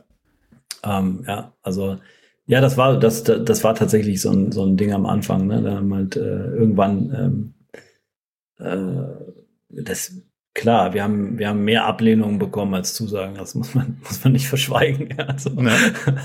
Aber ähm, äh, irgendwann haben uns dann eben doch ein paar Leute verstanden und ähm, ich glaube, das sind vielleicht auch, das ist dann auch ein Unterschied von, von Investorenvehikel zu Investorenvehikel. Ja, also während halt irgendwie so äh, Venture Capital Firmen, die ja zum Teil dann auch einfach ähm, Fremdmanagement gesteuert sind, äh, äh ganz andere ähm, Renditeerwartungen haben, äh, vielleicht auch Gelder verwalten, die ihnen gar nicht gehören und so weiter. Ne? Und, ja. ähm, äh, und Business Angels, die im Prinzip ja erstmal ihr eigenes Geld einsetzen.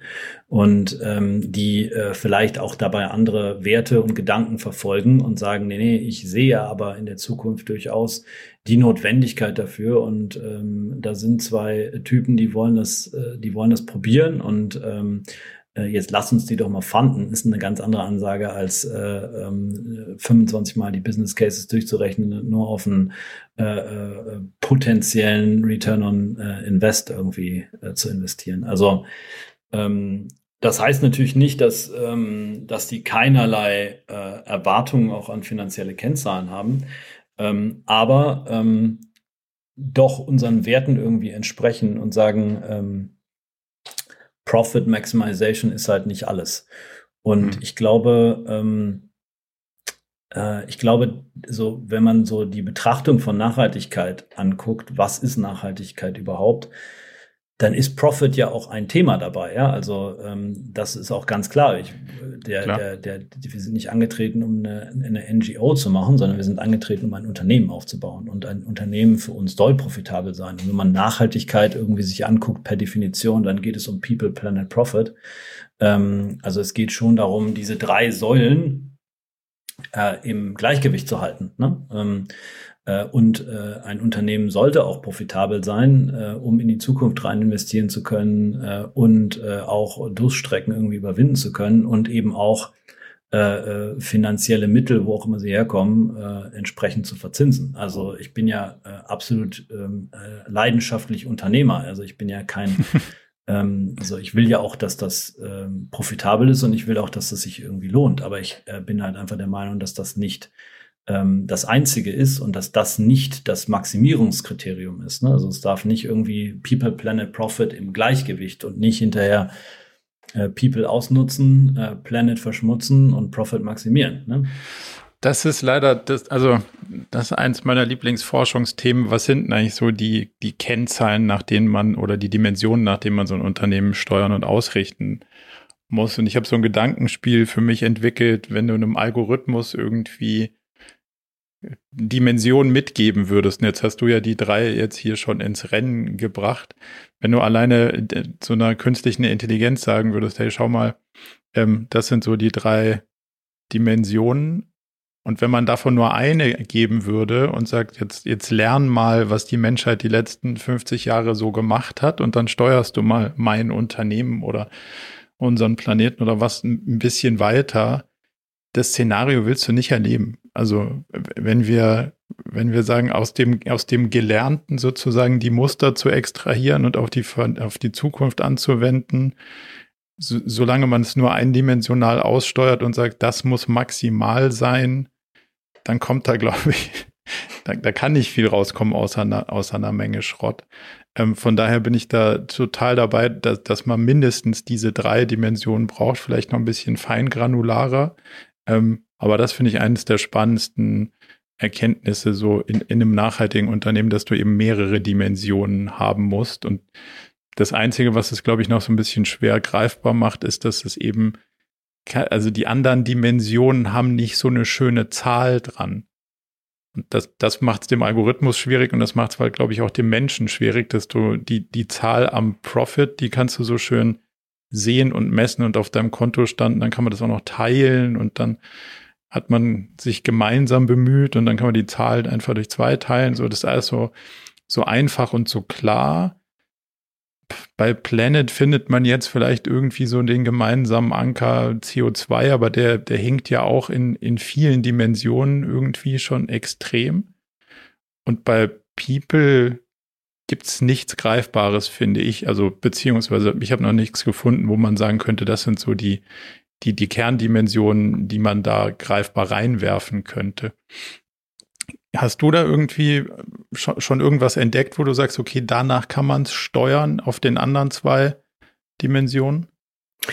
Es ist ganz witzig. Ich hatte noch gestern hatte ich dazu, äh, ich glaube, sechs Stunden lang Termin, weil äh, ich mit der äh, Person, die bei uns die Nachhaltigkeit verantwortet, versucht habe, das alles mal so in ein Bild zu strukturieren und dann auch mhm. ähm, Ziele festzulegen pro irgendwie, sag mal, Säule und äh, auch äh, Messbarkeit, also irgendwelche KPIs dahinter zu setzen. Es ist genauso wie du sagst, ja, es ist halt unglaublich schwer, ähm, diese Dimension irgendwie messbar zu machen. Ähm, und es geht wahrscheinlich beim Thema äh, ja, ich sag mal, CO2-Ausstoß noch am ehesten, weil es messbar ist und weil man sich Ziele setzen kann und weil man daran arbeiten kann, die zu kompensieren oder zu reduzieren. Ähm, das ist natürlich bei ähm, äh, ja, äh, Ressourcenverbrauch und Umweltverschmutzung viel schwerer.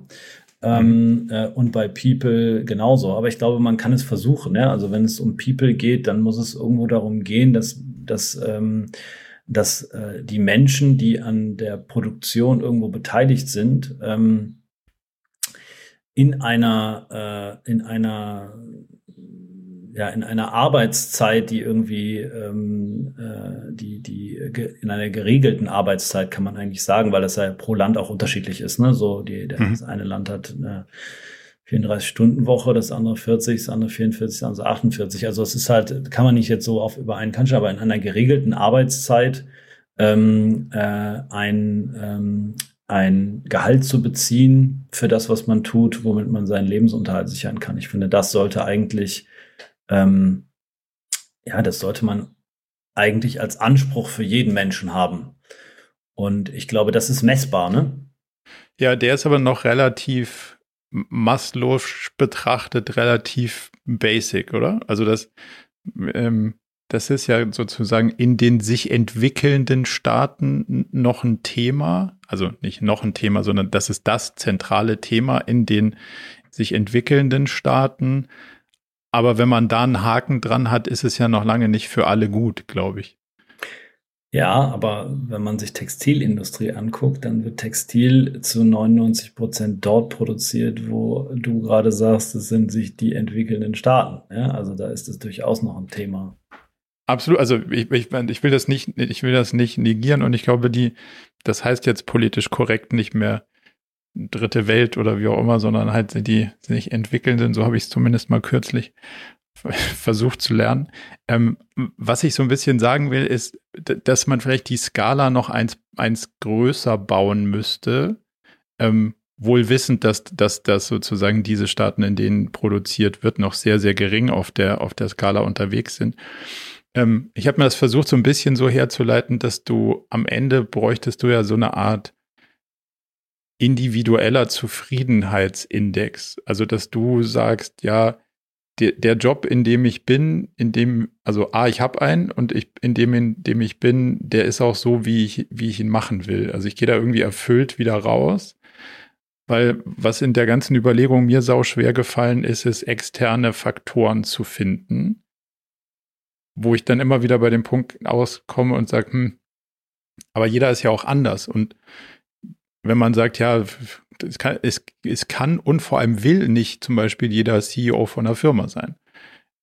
So, und wenn ich jetzt mit meinem quasi Blickwinkel da drauf gucke und sage, so müsste ein Job aussehen, dann gibt es jemand anderen, der da drauf guckt und sagt, um Gottes Willen bist du wahnsinnig auf gar keinen Fall. Ich glaube, was uns allen aber bleibt und was verbindet, ist, dass jeder auf, auf den Job, den er, den er macht, gucken könnte und sagt, der ist so, wie ich ihn will mit dem, mit der Kombination aus, gibt mir für die Zeit ausreichend Geld, dass ich sozusagen meine Bedürfnisse decken kann, aber auch gleichzeitig irgend sowas wie, lass mal im größeren ganzen Sinnstiftung nennen. Irgendwie da so eine Verhältnismäßigkeit. Das ist sicher was Reflektives und das ist sicher auch was Weiches. Ähm, weiß, ich weiß noch nicht, wie man es besser als über eine Befragung irgendwie rauskriegen würde. Aber das könnte ja zumindest mal ein spannender Aspekt sein, dass man mit seinen Partnern und den dort arbeitenden Menschen so eine Art Index bastelt und sagt so jetzt, ja, jetzt sag doch mal, also kommt da genug bei raus und macht es dir irgendwie auch Freude und Sinn?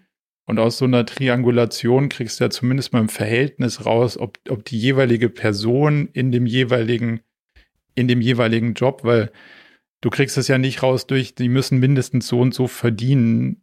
Da sind ja dann auch unterschiedliche Fähigkeiten, Fertigkeiten und, und Funktionen und so bedenkt, be, zu bedenken, aber sozusagen in dem magst es eigentlich und bringt dir was und bringt dir genug.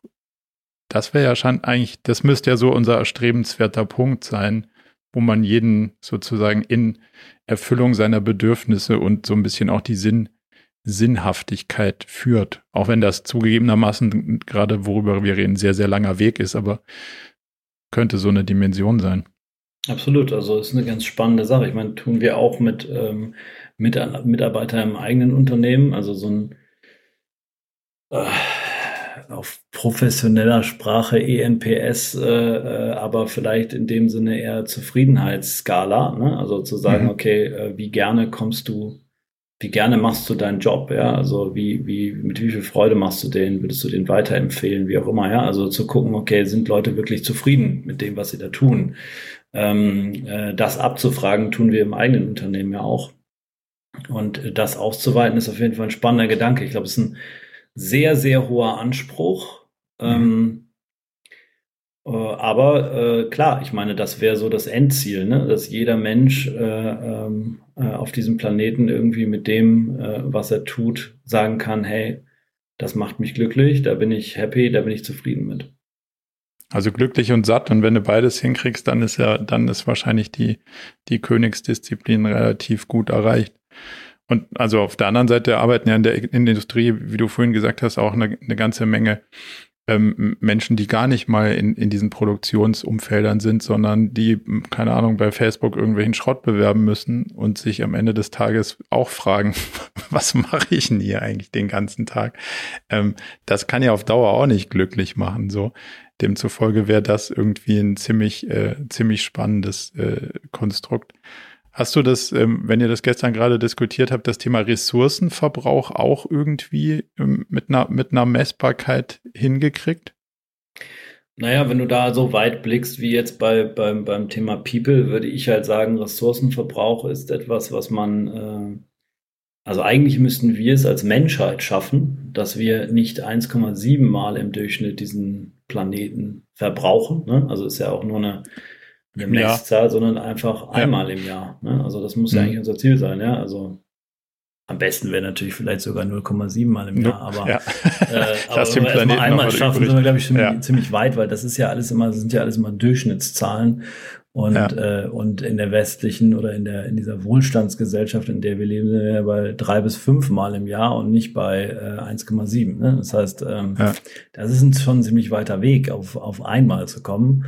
Aber das muss ja eigentlich unser Anspruch sein, wenn uns es vor allem um die Zukunft geht. Und ich glaube, das ist halt auch so ein ganz spannendes Thema an, an Nachhaltigkeit, so wie ich das interpretiere. Denn ich denke, ähm, ähm, Nachhaltigkeit bedeutet eben auch immer die Zukunft mit in deine Gleichung einzubeziehen, also die Zukunft genauso Fall. wichtig zu machen wie die Gegenwart. Und ich glaube, das unterscheidet zu den meisten Unternehmen radikal, denn die denken eigentlich mehr in der Gegenwart. Ne? Und berichten in der Vergangenheit und dann kriegen sie darauf irgendwie auch noch eine Incentivierung und dann, dann haben wir den Salat. So ist das. Ja, das, das, das, das Schöne und das Schlimme gleichzeitig ist, wenn du darüber nachdenkst, dass es halt leider nicht so einfach in Geld sich ausdrückt und dass es mehrdimensional ist, dann kommst du auch relativ schnell zu dem Punkt, dass das menschliche Gehirn gar nicht so gut in der Lage ist, mehrdimensionale Abhängigkeiten, also es ist ja ein Trade-off, also der Gewinn von heute hängt an deiner Ressourcenauslastung und hängt an deiner Personen- oder People-Ausbeutung oder Nicht-Ausbeutung. Das Schlimme ist, dass der Gewinn von morgen schon auch irgendwie an der Folge hängt, ob du dem Kunden Schrott verkauft hast oder nicht. Das macht es dann schon noch mal eins alleine nur auf der Finanzkennzahlendimension schon eins komplexer. Und wenn du dann auch noch deine People- und Ressourcen- und Planet-Dimensionen dazu, dann haben wir ein drei, vier, fünf dimensionales Modell. Und dann bist du alleine schon bei, wie willst du das wie willst du das zeichnen? Also mach da mal ein Schaubild draus, da steigt dir dein Gehirn schon aus. Und das ist, glaube ich, auch, also meiner Erkenntnis nach, einer der größten Gründe, warum dann alle sagen, ah ja gut, das, äh, da machen wir das mit dem Geld, das kann ich wenigstens noch so in Absolut, zwei halt Dimensionen halt aufmalen, weil der Trade-off in einem dreidimensionalen, vier- oder fünfdimensionalen Raum, der übersteigt halt einfach unsere Vorstellungskraft. Und das ist, glaube ich, sau mies um das Absolut. Unternehmen in die Zukunft zu steuern. Wenn das dann auch noch eine Zeitreihe ist, dann wird es richtig spannend. Absolut, ja. Ich, ich merke jetzt auch gerade in dem Gespräch, ich rede hier nicht mit einem Nachhaltigkeitsspezialisten, sondern mit einem OKR-Spezialisten. Insofern äh, äh, habe ich gleich schon in meinem Kopf gedacht, hey, das ist doch super. Mit dem Marco zusammen, mit dem entwickeln wir jetzt ein, äh, äh ein genau solches Modell, was am besten dann noch ähm, äh, ähm, einen Algorithmus irgendwie ähm, dahinter hat, sodass es eben nicht Absolut. zu komplex wird für unsere Excel-Tabellen. Und, ähm, äh, und äh, das ist zum Beispiel ist auch tatsächlich eins der äh, Ergebnisse aus gestern gewesen. Du hast halt ganz viele, selbst in diesem Nachhaltigkeitsthema hast du schon so viele Dimensionen, die da reinzahlen. Ähm, eigentlich muss unser Ziel sein, damit wir das überhaupt noch greifen können für uns, fürs Unternehmen, daran vielleicht auch Incentivierungen binden können und mhm. auch, wenn man ehrlich ist, nach außen es zu kommunizieren, weil auch nach außen ist ja die Aufmerksamkeitsspanne noch viel geringer, worüber wir uns intern Gedanken machen. Das kann ja. man ja überhaupt nach außen gar nicht kommunizieren, weil da gibt's ja nur ein paar Sekunden Zeit und äh, wer will sich schon in der Tiefe mit solchen Dingen auseinandersetzen?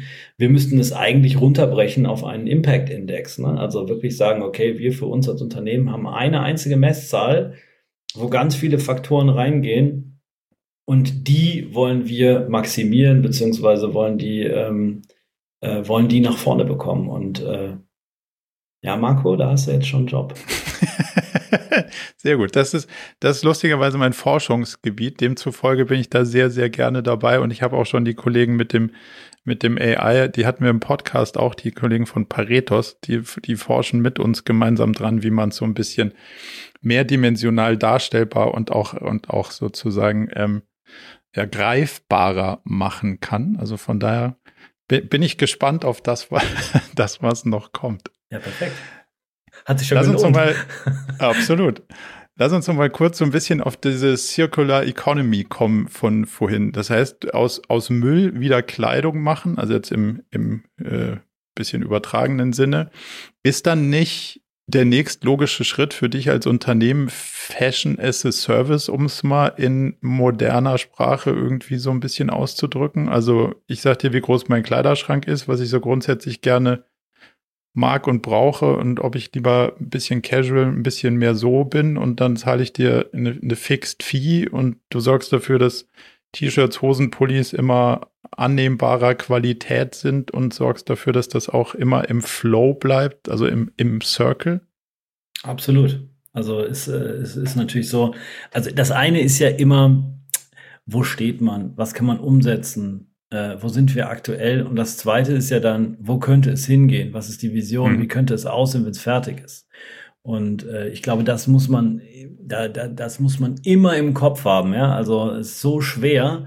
Äh, für die, für, für sehr viele ist es halt schon schwer, irgendwie überhaupt die nächsten fünf Jahre, wo könnten wir in fünf Jahren sein, äh, zu greifen und äh, so ein Ziel auch festzulegen, weil äh, das, ähm, wo wir gerade stehen, einfach was ganz anderes ist, als äh, wo man Absolut. hinkommen wollen würde. Ne? Ja. Aber ja, also das äh, ist äh, sicherlich ein Gedanke, der da auch mit reinspielt. Also wie kann man das, ähm, wie kann man es, wenn man es geschafft hat, wirklich äh, Produkte zurückzunehmen und so eine richtige, so eine richtige eben halt einen Kreislauf äh, darzustellen und nicht mehr nur eine, eine Linie, ähm, also nicht mehr zu sagen, okay, wir produzieren etwas, wir entwickeln etwas, produzieren etwas, verkaufen es an dich, du benutzt es und schmeißt es dann weg, sondern diese, diesen, diesen, diese, diese Kette zu schließen und wirklich zu einem Kreislauf zu machen und dafür zu sorgen, dass wir das wieder zurücknehmen und dann äh, entweder einem Second-Hand äh, ähm, äh, System zuführen oder äh, äh, vorher vielleicht auch reparieren, dann einem Second-Hand-System zuführen und es dann, wenn es nicht mehr anders geht, zurücknehmen und ein neues Produkt daraus äh, gemacht wird. Das, das ist ja, das zu schaffen, ist schon mal eine echte Herausforderung.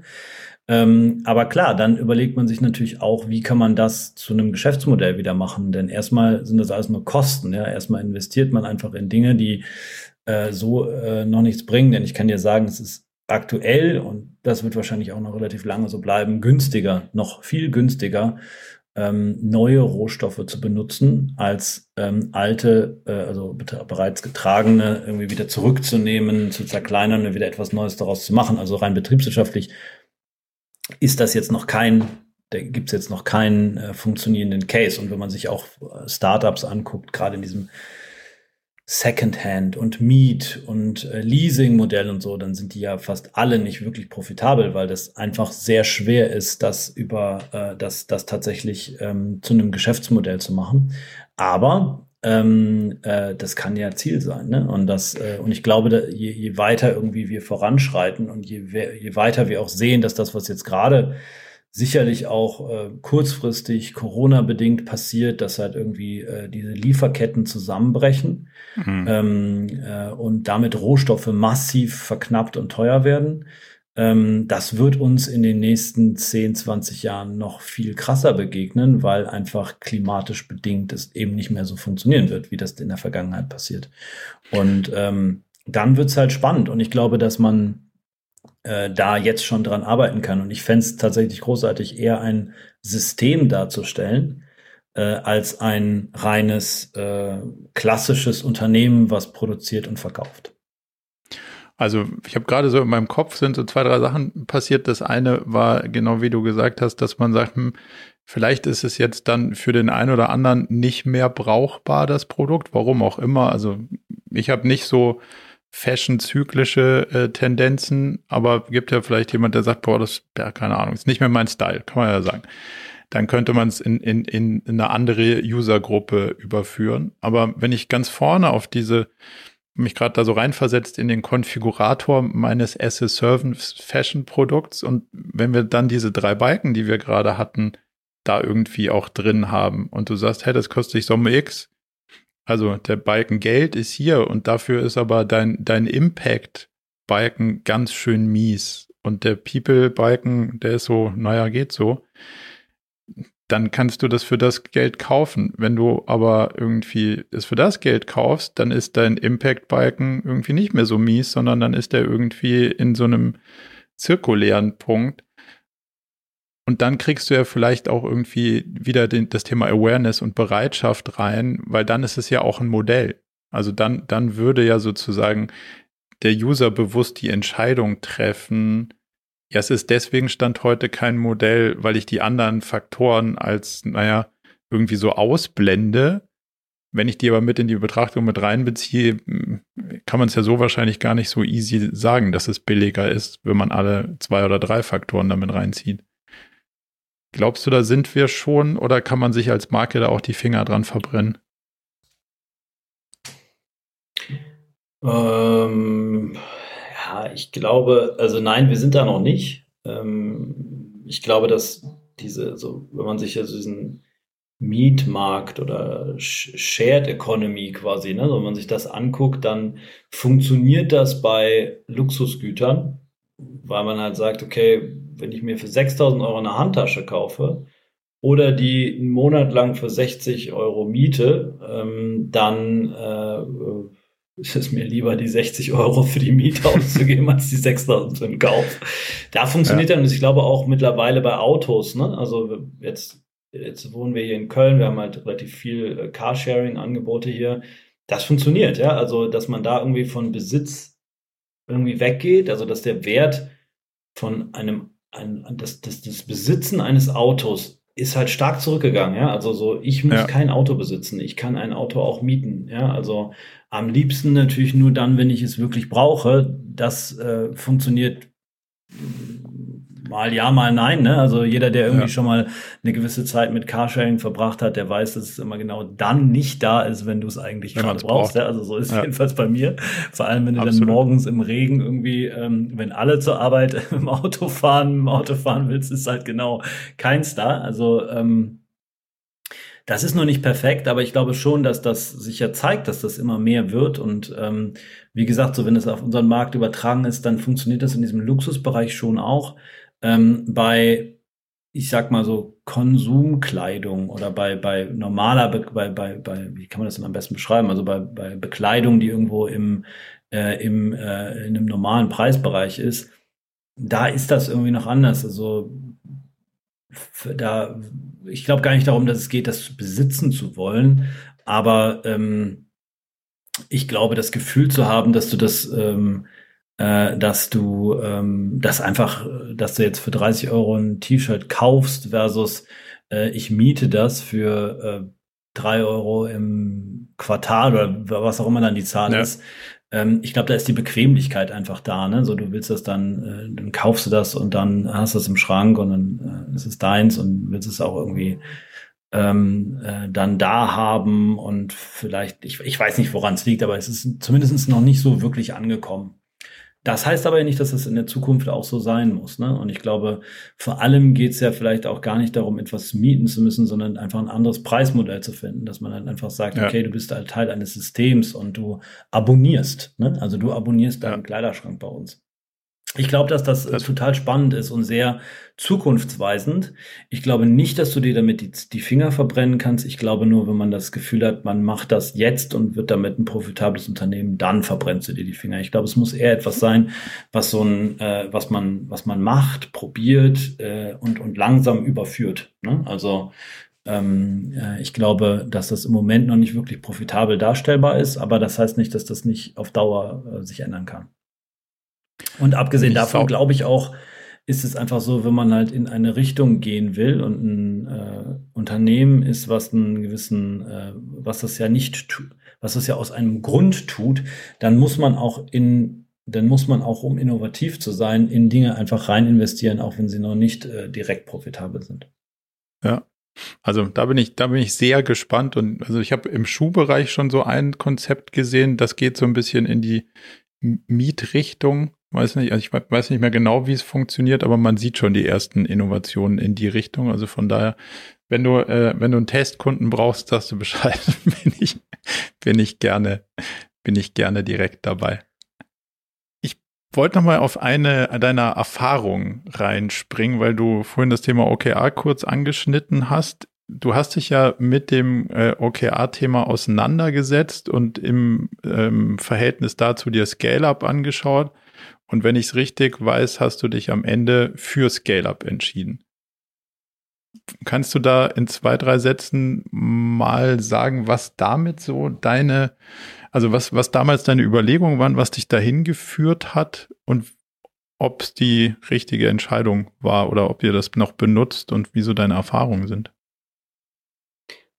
Ja, also ähm, warum überhaupt? Also ich glaube zwei Stränge. Eins, ähm, äh, irgendwie, ich habe damals jemanden kennengelernt, der mir von EO erzählt hat. Mhm. Äh, in die Entrepreneurials Organization und ganz begeistert irgendwie von, von dem Austausch mit unterschiedlichen äh, Gründern und Unternehmern äh, gesprochen hat und auch so darüber geredet hat, dass doch im Ende alle in der Sache sehr ähnliche Probleme haben und äh, sich da irgendwie gegenseitig zu unterstützen und zu helfen, hat ihn damals sehr weitergebracht. Und äh, der hat mir damals auch erzählt von diesem, von, von diesem Buch, was irgendwie auch irgendwie im entfernteren Sinne da, da zusammenhängt, ähm, eben dieser Scale-Up-Methode. Und dann war der erste Schritt, dass ich mir damals dieses Buch gekauft habe. Ähm, und äh, tatsächlich auch gelesen habe. Ähm. Was mir sehr gut gefallen hat, war, ich habe ein Jahr in Amerika studiert und äh, beziehungsweise nicht studiert, sondern bin ein Jahr zur Schule gegangen in Amerika und es gibt einen großen Unterschied zwischen deutschen und amerikanischen Lehrbüchern. Ja, die, mhm. die Deutschen, die haben immer irgendwie, die haben immer die Ambition, dass man das Ding komplett lesen muss, bevor man es tatsächlich irgendwie am Ende dann verstanden hat. Ähm, bei den Amerikanern ist es genau umgekehrt und die machen eigentlich die Summary als erstes und wenn du dann irgendwie die ersten paar Seiten, die ersten 30 Seiten durchgelesen hast, dann kannst du ne, einen Deep Dive machen in den nächsten 300 und das finde ich schon mal mhm. sehr sympathisch, weil ja. das, äh, da braucht man weniger Zeit. Ne? Und ähm, ich habe das Buch gelesen und habe damals gedacht, wow, das ist ja Wahnsinn. Ich finde mich halt in so vielen Themen wieder, in so vielen äh, Problemen, die ich habe. Ich habe auch so viel mehr verstanden, was ich irgendwo mal auch im Studium gelernt habe. Ganz viele Methoden, die irgendwie da drin erwähnt werden, die hatte ich alle schon mal gehört, aber nur rein theoretisch, ohne praktische, ähm, äh, ohne praktische, äh, wie sagt man, Situationen, wo du die anwenden könntest, sind die dann doch irgendwie, bleiben sie ja theoretisch. Und ich äh, habe dann aber in 15 Jahren natürlich so viele praktische Erfahrungen gesammelt, wo ich gedacht habe, boah, da hätte mir das und das geholfen. Und das fand ich halt total faszinierend, habe also dieses Buch gelesen und habe mich dann eigentlich überhaupt erst mit so verschiedensten Methoden irgendwie auch beschäftigt, ähm, weil, ähm, äh, weil ich damals wahrscheinlich auch an einem Punkt angekommen war im Unternehmen, wo ich gedacht habe, boah, das äh,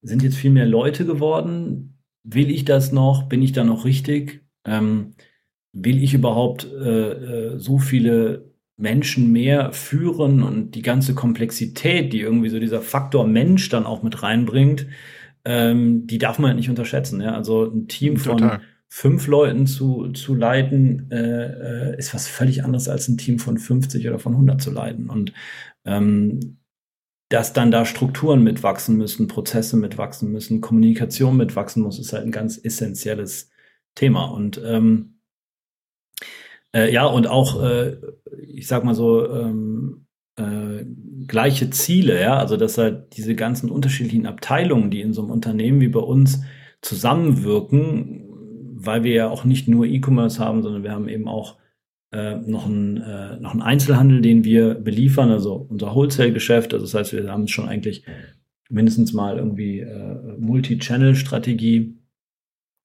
Gleichzeitig entwickeln wir aber auch äh, eigene Produkte, lassen sie dann für uns im Auftrag bei Partnerunternehmen produzieren. Durch das Thema Nachhaltigkeit dringen wir unglaublich tief in die Lieferkette ein, was halt sonst viele Unternehmen auch nicht tun. Und dann hat man natürlich auch noch alles andere, was, was so ein normales Unternehmen eben hat, von, äh, von, von einer äh, HR-Abteilung über Finance, IT, was man alles so braucht. Und ähm, ja, und ich glaube, ich war damals an so einem Punkt angekommen, wo die Komplexität irgendwie mir fast über den Kopf gewachsen wäre. Und ähm, da kam dieses Buch irgendwie gerade zur rechten Zeit. Und ähm, äh, das war ja auch so ein bisschen der Moment, als wir beide das erste Mal Kontakt hatten, weil ich dann irgendwie getrieben durch das Buch gedacht habe, okay, ich bin halt, das muss man vielleicht dazu sagen, auch so der Typ, ich will, wenn ich dann was mache, will ich auch das Richtige machen. Und dann habe ich mich halt viel irgendwie damit beschäftigt, äh, im Internet äh, zu recherchieren. Äh, man, man legt ja auch dann so die Dinge nicht ab, die man macht. Ne? Also mit, mit Google-Recherche angefangen hat, ein T-Shirt zu produzieren, dann findet man auch mit Google-Recherche heraus, äh, äh, wie man das Unternehmen weiterzuführen hat. Und ja. Ähm, ja, und da bin ich dann irgendwie auch auf, auf äh, OKR gekommen und schlussendlich irgendwie auch auf dich. Und ähm, ich weiß noch, dass wir beide damals telefoniert haben und ich dich da auch gefragt habe, so, hey, was soll ich denn jetzt machen? Ne? Also äh, Scale-up, äh, äh OKR, beziehungsweise so das, was du machst, ähm, äh, was ist denn da besser und was schlechter? Und du eigentlich damals gesagt hast, du hast du eigentlich schon zwei sehr gute Methoden raus, rausge, äh, rausgefiltert. Und äh, ähm, du solltest nur einen Fehler nicht machen. Ähm, äh, du solltest dich für eins entscheiden und das dann auch durchziehen und nicht anfangen, alles miteinander vermixen zu wollen. Und ähm, ja, und das habe ich dann auch getan. Ähm, äh, und äh, dann haben wir, äh, ich habe das Scale-Up-Buch dann zweimal durchgelesen und dann haben wir angefangen, uns danach eben auch coachen zu lassen als Unternehmen, weil ich mir auch nicht zugetraut habe, ähm, all diese cleveren Dinge irgendwie in so ein Unternehmen alleine reinzubekommen. Und das machen wir jetzt seit anderthalb Jahren. Und ähm, in den anderthalb Jahren ist wahnsinnig viel passiert. Dieses Team, was eigentlich gecoacht wird, ist von irgendwie am Anfang drei, vier Leuten mittlerweile auf zehn, zwölf Leute und ähm, äh, wir, wir haben auch nicht mehr den gleichen Coach wie, wie am Anfang und äh, das, die Gruppe hat auch gewechselt und so weiter. Aber ähm, was ich definitiv sagen kann, ist, dass ich äh, nach wie vor äh, großartig finde, was alles an Inhalten da drin ist. Und äh, dass uns das auch äh, bis hierher sehr geholfen hat, dieses Unternehmen weiter zum Wachsen zu bringen. Denn äh, das muss man klar sagen, wir sind auch im letzten Jahr über die Corona-Zeit haben wir es geschafft, 25 Prozent Wachstum hinzulegen und ähm, wow. Äh, und, äh, und das äh, äh, geht auch dieses Jahr äh, sehr gut weiter. Ähm, und ich glaube, dass, dass diese, dass die Methoden hinter Scale-Up, ähm, wahrscheinlich gibt es auch Alternativen, wie gesagt, aber ähm, dass uns das schon auch sehr stark geholfen hat, auch so eine kritische Zeit wie Corona jetzt irgendwie äh, zu ähm, äh, so gut zu überwinden, ja, weil, ähm, äh, weil wir sehr viel implementiert hatten schon vorher, was uns in der Zeit, als auf einmal ähm, wir jeden ins Homeoffice geschickt hat, haben, das hat uns extrem geholfen. Ja, wir waren wir waren so klar auf Meeting-Rhythmus äh, schon, äh, schon getrimmt. Wir haben äh, vorher schon Daily Huddles gemacht äh, in, den, in, den, in den entsprechenden Gruppen. Wir haben Weekly Meetings gehabt und, und äh, ähm, äh, wir haben Scorecards eingeführt bei uns, wo halt klare ergebnisorientierte Messung dabei ist. Und ähm, deswegen, äh, äh, so, das ist ohnehin auch meine Überzeugung schon auch aus dem Studium. Ich war im Studium, war ich Teil von so einer Organisation, so eine ehrenamtliche Organisation, die einen Kongress bei uns an der Uni ähm, organisiert hat. Und ich weiß, dass ich damals dann irgendwann äh, da gearbeitet habe und ein paar Stunden am Tag da verbracht habe und dann gegangen bin und immer schief angeguckt wurde, weil da die anderen Ah, keine Ahnung, neun von zehn, äh, davon waren bestimmt sieben dabei, die halt da noch weitere vier Stunden irgendwie den Abend verbracht haben. Und, ähm, und ich immer gedacht habe, so, ähm, wie kann es sein, dass die Leute danach gemessen werden, wie viel Zeit sie irgendwo verbringen, anstatt dass sie danach gemessen werden, was tatsächlich dabei rausgekommen ist.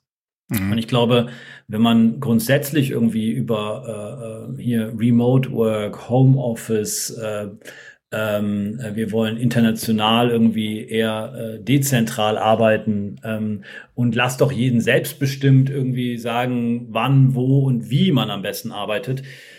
Dann ist halt so ergebnisorientiertes Arbeiten eigentlich das, was man als Grundlage äh, schaffen sollte. Und ich finde, ähm, äh, wenn ich dann, wie gesagt, wenn ich so die letzten anderthalb Jahre Revue passieren lasse und sehe, wie konsequent wir diese Meeting-Rhythmen eingehalten haben, wie sehr wir auch in Scorecards festlegen, was dann so die ähm, äh, Ergebnisse sein sollen, die wir in einer gewissen Zeit erreichen, bis auf die einzelne Person runtergebrochen, dann hat uns das über diese Zeit einfach zusammengehalten. Ja? Also dann war es eigentlich relativ egal, ob wir jetzt äh, hier einzeln am Arbeitsplatz sitzen ähm, äh, und man auch überhaupt null Kontrolle darüber hat, wie lange jetzt jemand an seinem Arbeitsplatz ist. Ähm, äh, äh, und schlussendlich auch keine Kontrolle darüber, was der dann tatsächlich oder diese Person dann tatsächlich in der Zeit an seinem Arbeitsplatz macht, weil das ist ja einfach Fakt. Ähm, äh, du siehst dich ja nicht mehr. Ja. Äh, wenn man ehrlich ist, hast du auch keine Kontrolle darüber, wenn du im Unternehmen zusammen bist, weil was die Leute dann da so an ihren Rechnern treiben, das weiß man ja auch nicht. Ne? Und will man ja nee. auch eigentlich gar nicht, weil man will ja eigentlich darauf vertrauen, dass es darum geht, gemeinsam diese Ergebnisse zu erzielen. Und dafür hat uns das unglaublich viel gebracht. Ja, also ich bin äh, nach wie vor total begeistert und wir sind noch lange nicht da, dass wir da irgendwie den äh, obersten Guru-Status erhalten haben. Aber ähm, wir haben, glaube ich, schon so einige wesentliche Key-Dinge da drin. Ähm, äh, haben wir in der Anwendung und äh, ich finde, das hat dieses Unternehmen deutlich besser gemacht. Und ich muss auch sagen, ich persönlich habe viel mehr Spaß, in diesem Unternehmen zu arbeiten und auch diese Gruppe von Menschen, äh, ähm, äh, also ne, so dieses Team, was ich da habe, zu leiten, weil es mir ähm, äh, geholfen hat, auch irgendwie viel mehr loszulassen und den Leuten in so einem Team auch zu vertrauen. Und äh, ähm, das ist, also ist einfach gut, ja, muss man ganz klar sagen. Ja, ich weiß nicht, ob was anderes genauso gut, besser oder schlechter wäre, das kann ich dir alles nicht sagen, aber ähm, grundsätzlich ähm, bin ich der Meinung, äh, also würde ich das jederzeit wieder machen und will das auch auf jeden, auf jeden Fall weiter fortführen. Cool. Ich glaube, dass, dass, also der, der starke Teil, der da ja drin steckt, ist, dass du ein System hast, dass du dich an bestimmte Regeln hältst, systematisch irgendwie deine Schritte besprichst, Kommunikation hast, irgendwie versuchst, Reflexionspunkte über Messbarkeiten hinzukriegen. Jetzt hast du einen, einen spannenden Teil gesagt, den ich ganz gerne mal mit dir ganz kurz reflektieren würde, nämlich den Schritt von dieser inputorientierten Betrachtung, also wie viel Zeit war jemand da und das kann man ja, wie du sagst, sowieso nicht kontrollieren, ob, ob eine Person, die dann da ist, auch in Facebook guckt oder arbeitet oder schlaue Sachen überlegt oder nicht so schlau, zum Thema Ergebnisorientierung. Und ich bin jahrelang mit einem Satz so gestolpert, der kommt aus dem Zen-Buddhismus und der heißt, wenn du das Ziel kennst, zählt nur noch der Weg. Und ich dachte immer so, ma, das ist ein ganz lustiger Satz, aber irgendwie zählt der nur im Privatleben, weil im, im Geschäftlichen, da zählt ja das Ergebnis. Und es geht nur ums Ergebnis und wie man da hinkommt, das ist egal. Und mittlerweile bin ich bei der Sichtweise, dass der Satz auch im Business irgendwie seine Gültigkeit hat, nämlich, dass man sich ein, ein gutes Ziel steckt, einen schlauen Weg überlegt und den dann konsequent geht. Also sozusagen nachher geht es dann aber auch nicht darum, ob das Ergebnis erreicht wurde oder nicht, weil da kann ja immer noch was kommen und je komplexer die Welt wird, desto weniger vorhersehbar wird sie ja. Und wenn sie nicht vorhersehbar ist, dann, dann kann ich natürlich auch mit den Faktoren Glück und Pech nicht wirklich Rückschlüsse aus dem Ergebnis auf die Leistung ziehen. Und das hat sowohl was mit meiner eigenen Zufriedenheit zu tun, als auch mit dem, wie ich Mitarbeiter steuere und führe und belohne und, und auf, auf die drauf schaue. Kannst du, resoniert das irgendwie mit dir oder sagst du, das Ergebnis hat uns bis jetzt immer gute Dienste geleistet, so in der letzten Zeit. Ja, jetzt hoffe ich, dass ich deine Frage richtig verstanden habe. Ich kann, also kann sie gerne sonst nochmal beleuchten. Ergebnis, das, das ist der Unterschied für dich, weil du sagst, okay, wenn man das Ziel kennt, ähm, dann, äh, äh, dann zählt der Weg. Das ist genau das, woran ich glaube, ja? Ja, also ich glaube, die, die erste, die erste Richtung war, wie du gesagt hast, Leute gucken auf, hey, acht Stunden da, morgens gekommen, pünktlich, abends gegangen, nicht zu früh, währenddessen nicht zu viel an der Kaffeemaschine gestanden. So, das war, das ist so die alte Welt. Dann ist die, die, die zweite Stufe. Wir gucken, was bei rauskommt. Und ich glaube, wir stehen an so einem Transformationsschritt zu einer dritten Stufe, dass das, was bei rauskommt, nicht zwingend eine Aussagekraft hat, ob jemand einen guten oder schlechten Job gemacht hat, jetzt mal so. Und der jemand kann auch ich selbst sein. Ähm, das heißt, das Ergebnis sagt nicht immer, dass ich irgendwie gut war, wenn es ein gutes Ergebnis ist, und sagt im Umkehrschluss auch nicht, dass ich schlecht war, wenn es ein schlechtes Ergebnis ist, sondern eigentlich kann ich meine eigene Zufriedenheit und die Bewertung der Leistung anderer nur aus der Betrachtung des Prozesses führen. Also was habe ich unterwegs getroffen, welche Erkenntnisse, Gewinne gab es, wie kann ich die, wie kann ich sozusagen die Qualität der Entscheidungen, die unterwegs getroffen wurden, wie kann ich die greifen? Ich glaube, das, das, das wäre sozusagen das, wie ich glaube, wie sich Steuerung und Leistung und sowas in der Zukunft entwickeln sollte. Habe ich es ein bisschen klarer hingekriegt?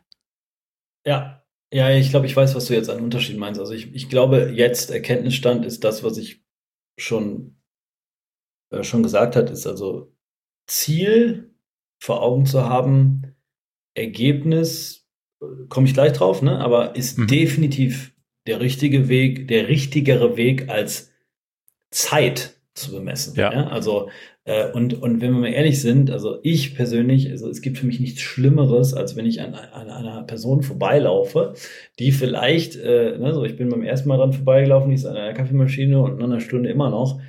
Oh, dann irgendwie äh, dahin gehen zu müssen und sagen, sag mal, willst du nicht mal arbeiten und nicht an eine, nicht an der Kaffeemaschine? Das ist sowas, so, das ist ja Horror, ja. Also ich meine, das ist ja. so, das ist für mich auch so eine Zeitverschwendung. Ich, bin, ich will doch keinen kontrollieren, ja, das ist doch fürchterlich, ja. ne? Also das, das, wer will das, ja? Also ich definitiv nicht. Das heißt, ähm, äh, äh, weg von Zeit hin zu ähm, Zielen, Ergebnissen oder, und jetzt kommt es eigentlich so, Lernerfahrungen auf dem Weg hin zu einem Ziel, ja, weil das ist ja das, was Absolut. du gerade so ein bisschen gesagt hast. Ja. Ich glaube, äh, also ich bin da eigentlich hundertprozentig bei dir. Ähm, ich kann ja ganz viele konkrete Beispiele geben. Du setzt dir irgendwie ein Ziel und du weißt ja einfach noch nicht alles, ja. Und ich glaube, die Kunst ist halt trotzdem ein Ziel zu setzen, damit man irgendwie weiß, okay, wo will man hin, ja.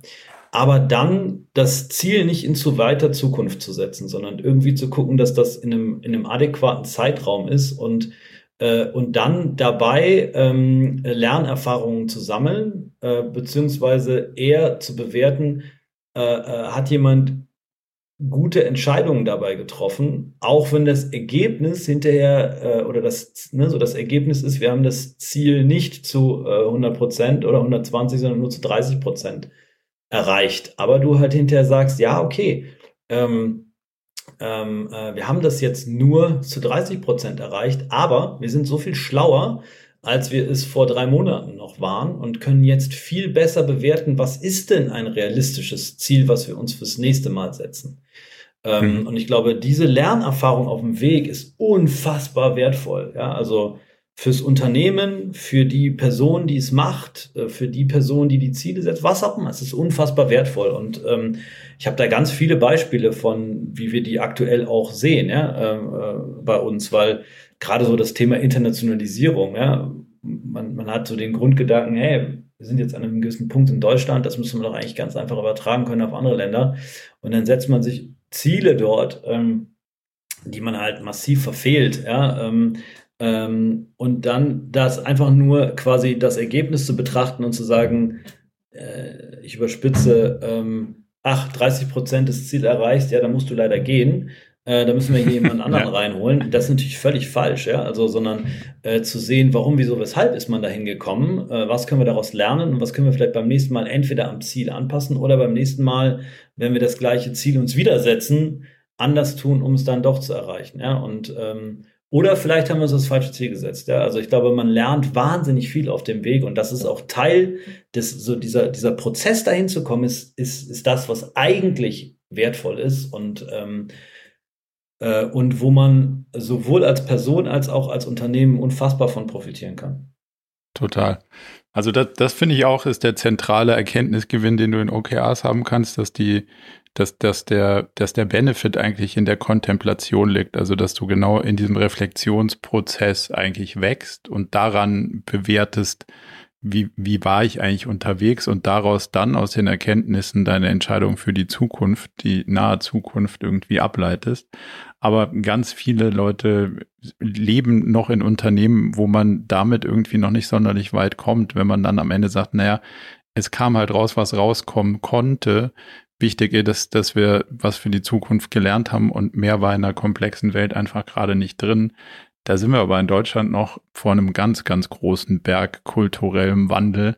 Das ist so mein persönlicher ba Baumwollherstellungsprozess im Vergleich zu dem, was du jetzt sozusagen vorhin als deinen persönlichen Kampf beschrieben hast. Da, da schiebe ich irgendwie ein bisschen so die Kugel den Berg rauf. Aber muss, da muss man schon noch mit einer Menge Frustration irgendwie klarkommen. Demzufolge bin ich, bin ich sehr froh, dass so Unternehmen wie, wie das eure da so, so, so schön und so klar draufschauen und das auch den, den Mitarbeitern mit auf den Weg geben. Also von daher finde ich es ein super, mit super Beispiel vorangehend.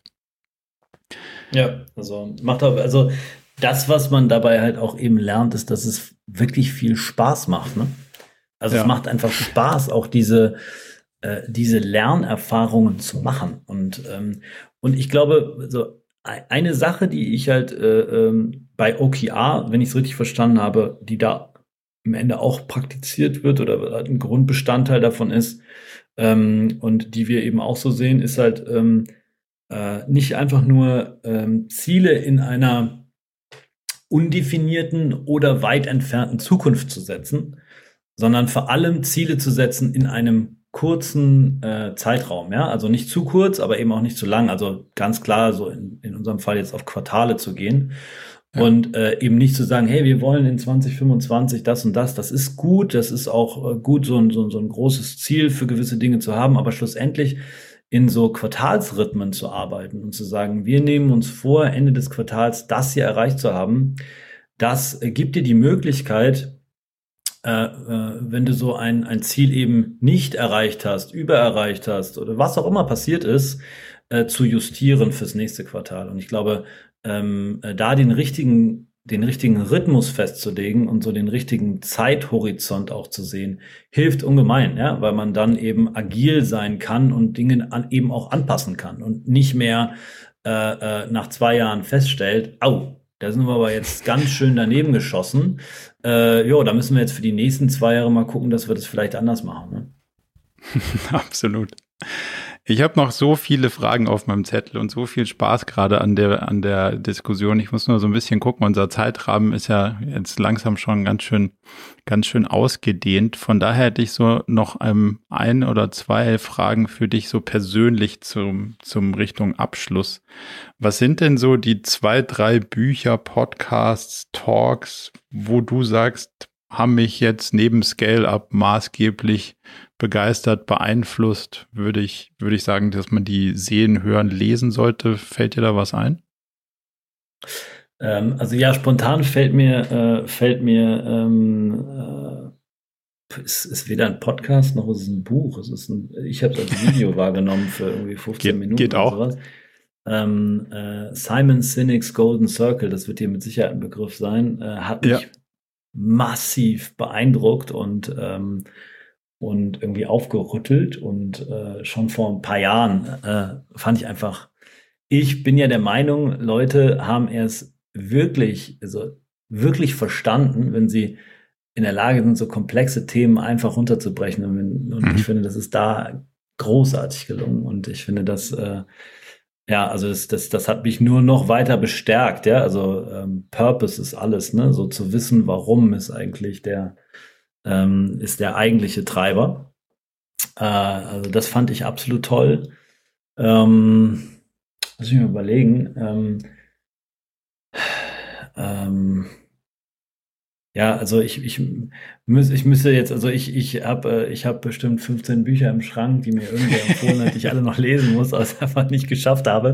Denn, äh, denn äh, also, also ich, ich muss halt wirklich auch sagen, ähm, ich habe jetzt, äh, ich bin jetzt sehr stolzer Vater von äh, mittlerweile zwei Töchtern und ähm, äh, man, man wird auch, also ich meine, so Prioritäten verändern sich. Mhm. Ähm, und, äh, und wenn es so um eigene Lebensziele geht, also dann ist es echt so, ähm, es gibt wahnsinnig viel, was man machen kann. Aber man muss natürlich auch dabei darauf achten, dass man so die eigene Erfüllung, ja, also haben wir ja bei dem People-Thema vorhin angefangen, dass diese eigene Zufriedenheit da ist und äh, ich bin nur zufrieden mit diesem Unternehmen, wenn ich gleichzeitig auch die Zeit habe, irgendwie meine Töchter aufwachsen zu sehen. Das ist einfach, mhm. ähm, das ist mir essentiell wichtig. Ne? Also ich glaube, das ist in der Vergangenheit bei vielen Menschen anders gewesen. Also wenn ich jetzt irgendwie Generationen vor mir gesehen habe, wo, wo Leute im Prinzip alles geopfert haben, um äh, ein Unternehmen voranzubringen oder eine Sache voranzubringen, eine Karriere voranzubringen, was auch immer es war, ähm, das, äh, das will ich nicht. Ne? Also ähm, deswegen habe ich 15 Bücher im Schrank, die ich alle irgendwann mal so die erste Seite gelesen habe, aber noch nicht fertig. Und deswegen kann ich dir jetzt auch noch keine weitere Empfehlung geben. Frag mich in einem Jahr nochmal. Mach ich. Aber das ist doch eine sehr, das ist doch eine sehr gute äh, Ressourcenallokation und ein gutes Verhältnis unterschiedlicher Ziele, die auch in Einklang zu bringen und auch ein persönliches Leben in, de, in die ganze Gleichung mit einzubeziehen. Von daher finde ich das einen sehr, sehr guten Abschluss. Wenn man mehr zu dir, zu euch wissen will, wo ist der beste Anlaufpunkt? Wo findet man im Netz am meisten? LinkedIn haben wir Google. gelernt, ist, ist nicht sein. oh. Okay. Einfach, äh, oder, auf, oder auf eurer Webseite gibt es auch einiges an Hintergründen ah, zu, absolut. zu dem, wie ihr damit umgeht. Ist ein hilfreicher, äh, ist ein hilfreicher Link, glaube ich. Und ja, äh, ja ansonsten äh, eine E-Mail schreiben, ne? Sehr gut. Martin, ganz, ganz herzlichen Dank für die, die kurzweilige Unterhaltung und deine Zeit und deine Einblicke. Und ähm, ich hoffe, wir kommen in, in der gemeinsamen Forschung, wie man so ein Unternehmen mehrdimensional steuert, ähm, ein bisschen weiter zusammen. Würde mich sehr freuen, wenn wir hiervon auch vielleicht irgendwann mal eine, eine Ausgabe zwei mit Erkenntnissen machen können. Von daher vielen, vielen Dank. Ja, cool. Hat mir auch sehr viel Spaß gemacht, Marco. Und ähm, lass da mal dranbleiben. Der Impact Index. Das, äh, das machen wir zusammen. Ziemlich gut. Sehr gut. Danke dir. Ciao, ciao. Zum Abschluss noch ein kleiner Hinweis in eigener Sache. Wir haben ja nicht nur diesen spannenden Podcast, sondern auch einen Newsletter, bei dem wir uns versuchen, so aus unterschiedlichen Perspektiven dem Thema zu widmen, wie man eigentlich sein Leben und ein Unternehmen heute so wirklich führen kann und soll. Von daher gibt es da einmal im Monat ähm, ganz spannende Perspektiven und natürlich kriegt ihr über den Weg auch immer mit, welche neuen Podcast-Episoden stattfinden, welche Events wir vielleicht online haben und viele andere Sachen. Von daher meldet euch am besten gleich zur Mailingliste an unter murakami.com slash newsletter.